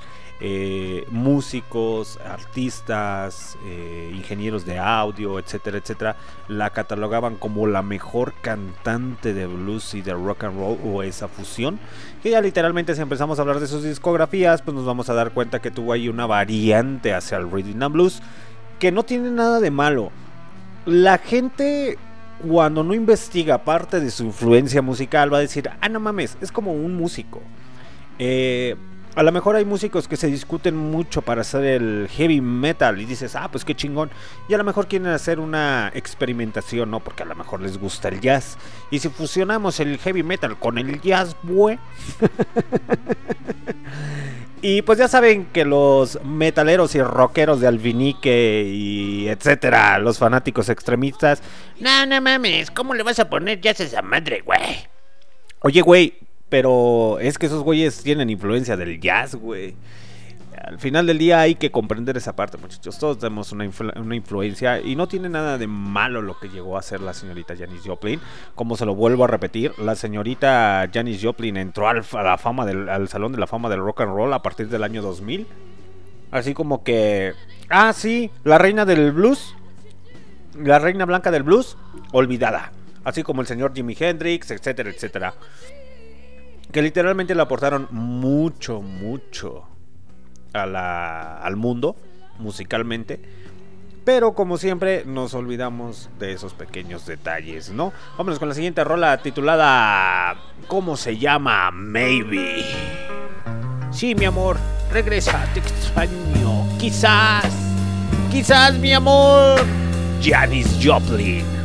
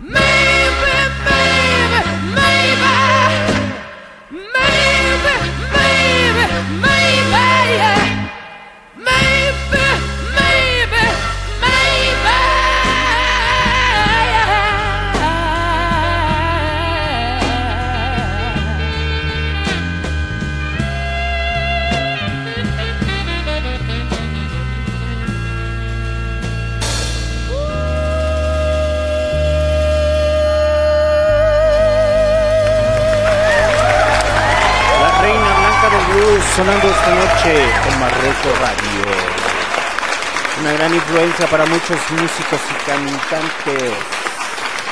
¿Qué les digo muchachos? Es una reina en su máxima expresión. La señorita Janis Joplin, ya saben que el día sábado transmisión especial desde la Universidad IEUL, ubicados en Doctor Hernández Álvarez, número 341.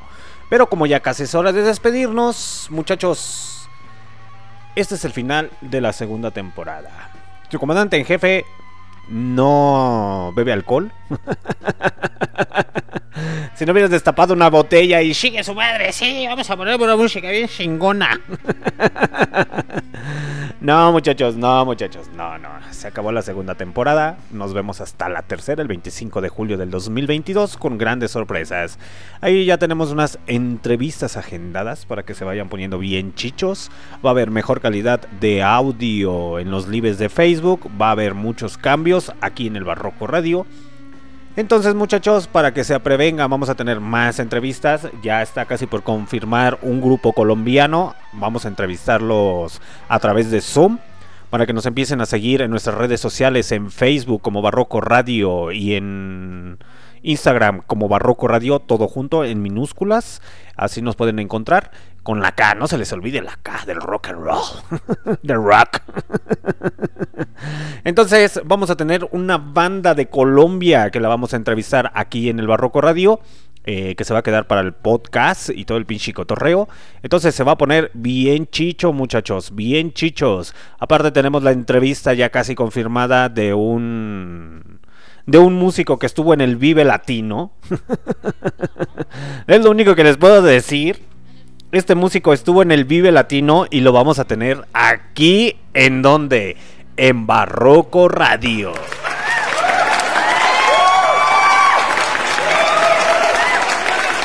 Más aparte de eso, vamos a. ¿A qué?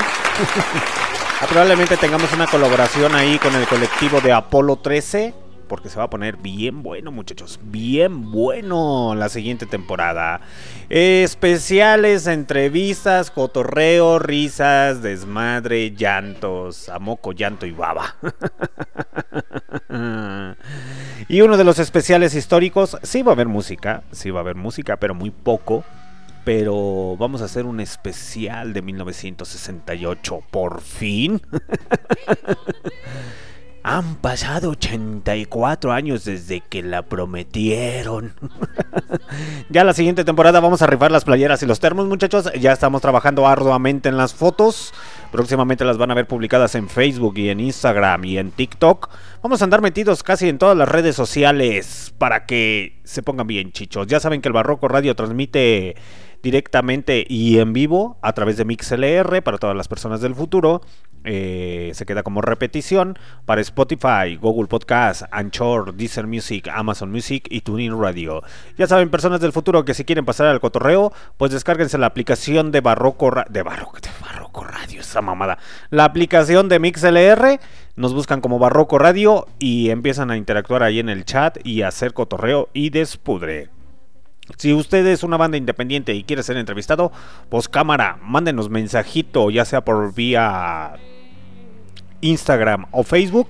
Y ahí rápidamente los vamos a conectar para hacer chido el cotorreo, muchachos. Para ver qué tipo de música cantan. O si mejor les decimos, no, mejor vete a cantar, vete a vender tacos, güey. La haces mejor de taquero que de músico. Al final del día, los únicos que tienen la decisión es el público, muchachos. Nosotros no. Yo puedo decir, ay, esa banda no me gustó. Pero qué tal si a la gente le gusta. Entonces, ah, la decisión es del público. Usted como músico, como cantante lo debe de saber. Usted puede decir, canto bien chido, güey. Pero la gente puede decir, no mames, cantas bien feo. Tome su like nada más. No le vamos a comprar su álbum. Vámonos con esta rola a cargo de Janis Joplin, To Love Somebody. Y ahorita regresamos.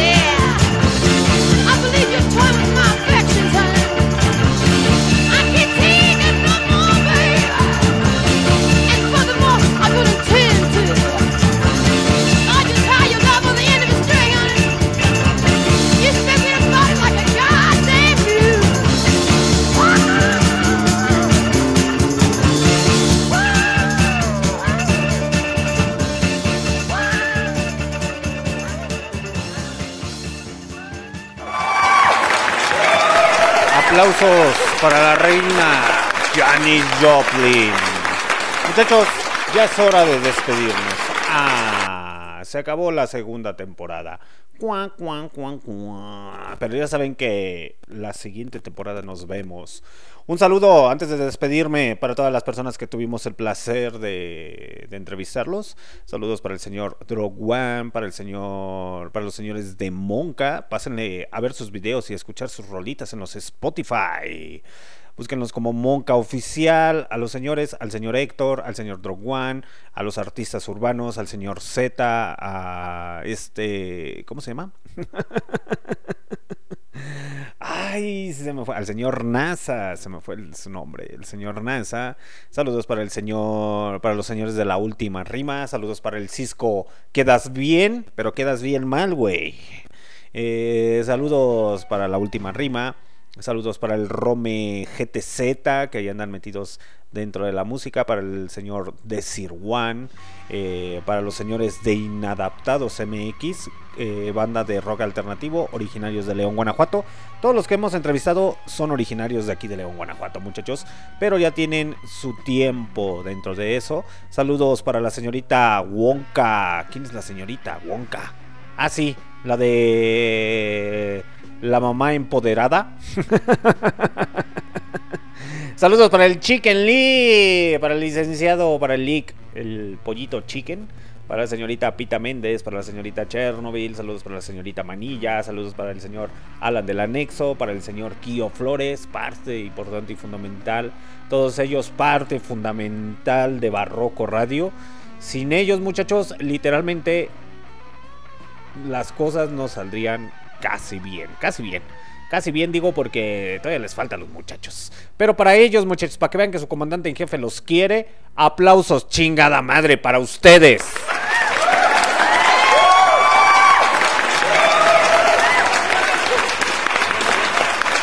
Ok.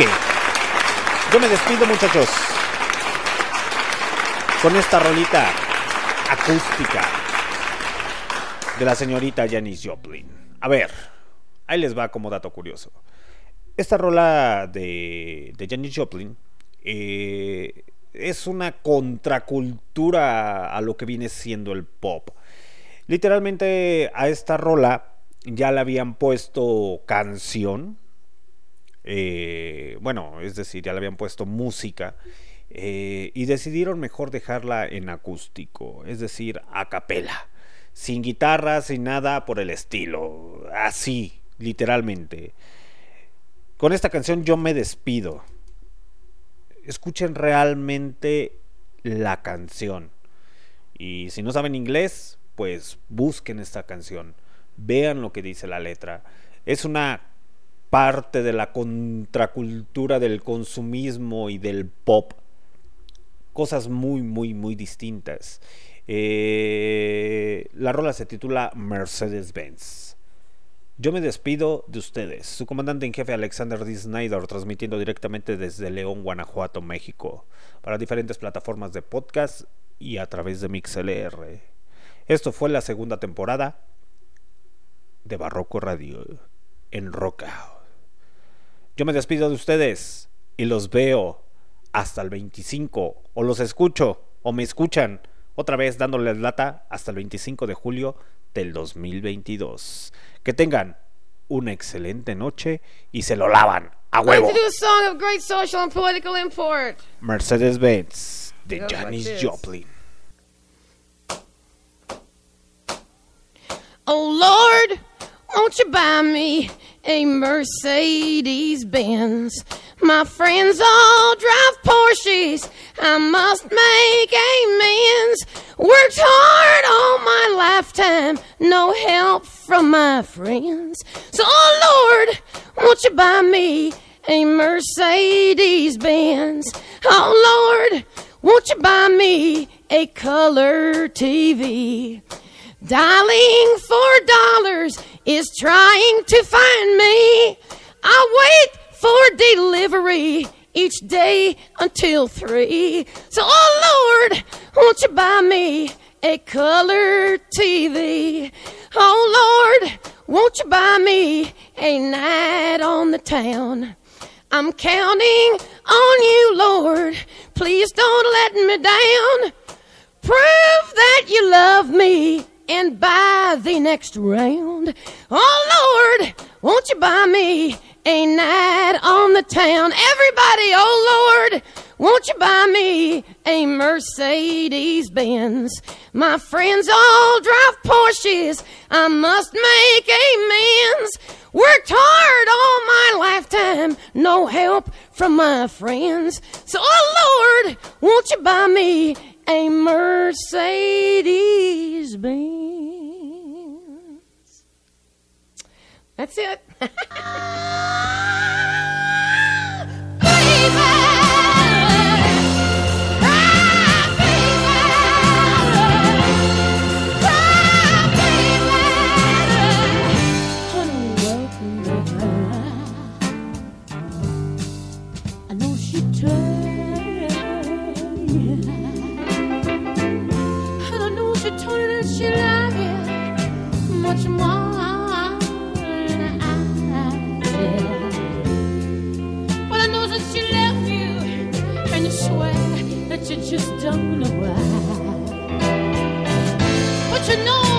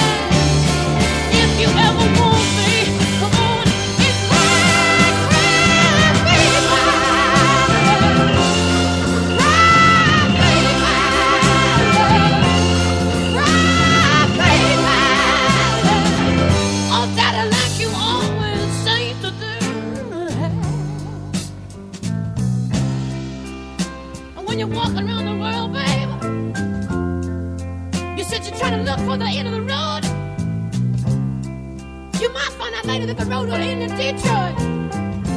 And the road will even in Kathmandu. You could go all around the world trying to find something to do with your life, man. When you only gotta do one thing well. You only gotta do one thing well to make it in this world, man. You got a woman waiting for you there. All you ever gotta do is be a good man one time to one woman, and that'll be the end of the road, man. I know you got more tears to shed, man. So come on, come on, come on, come on, come on.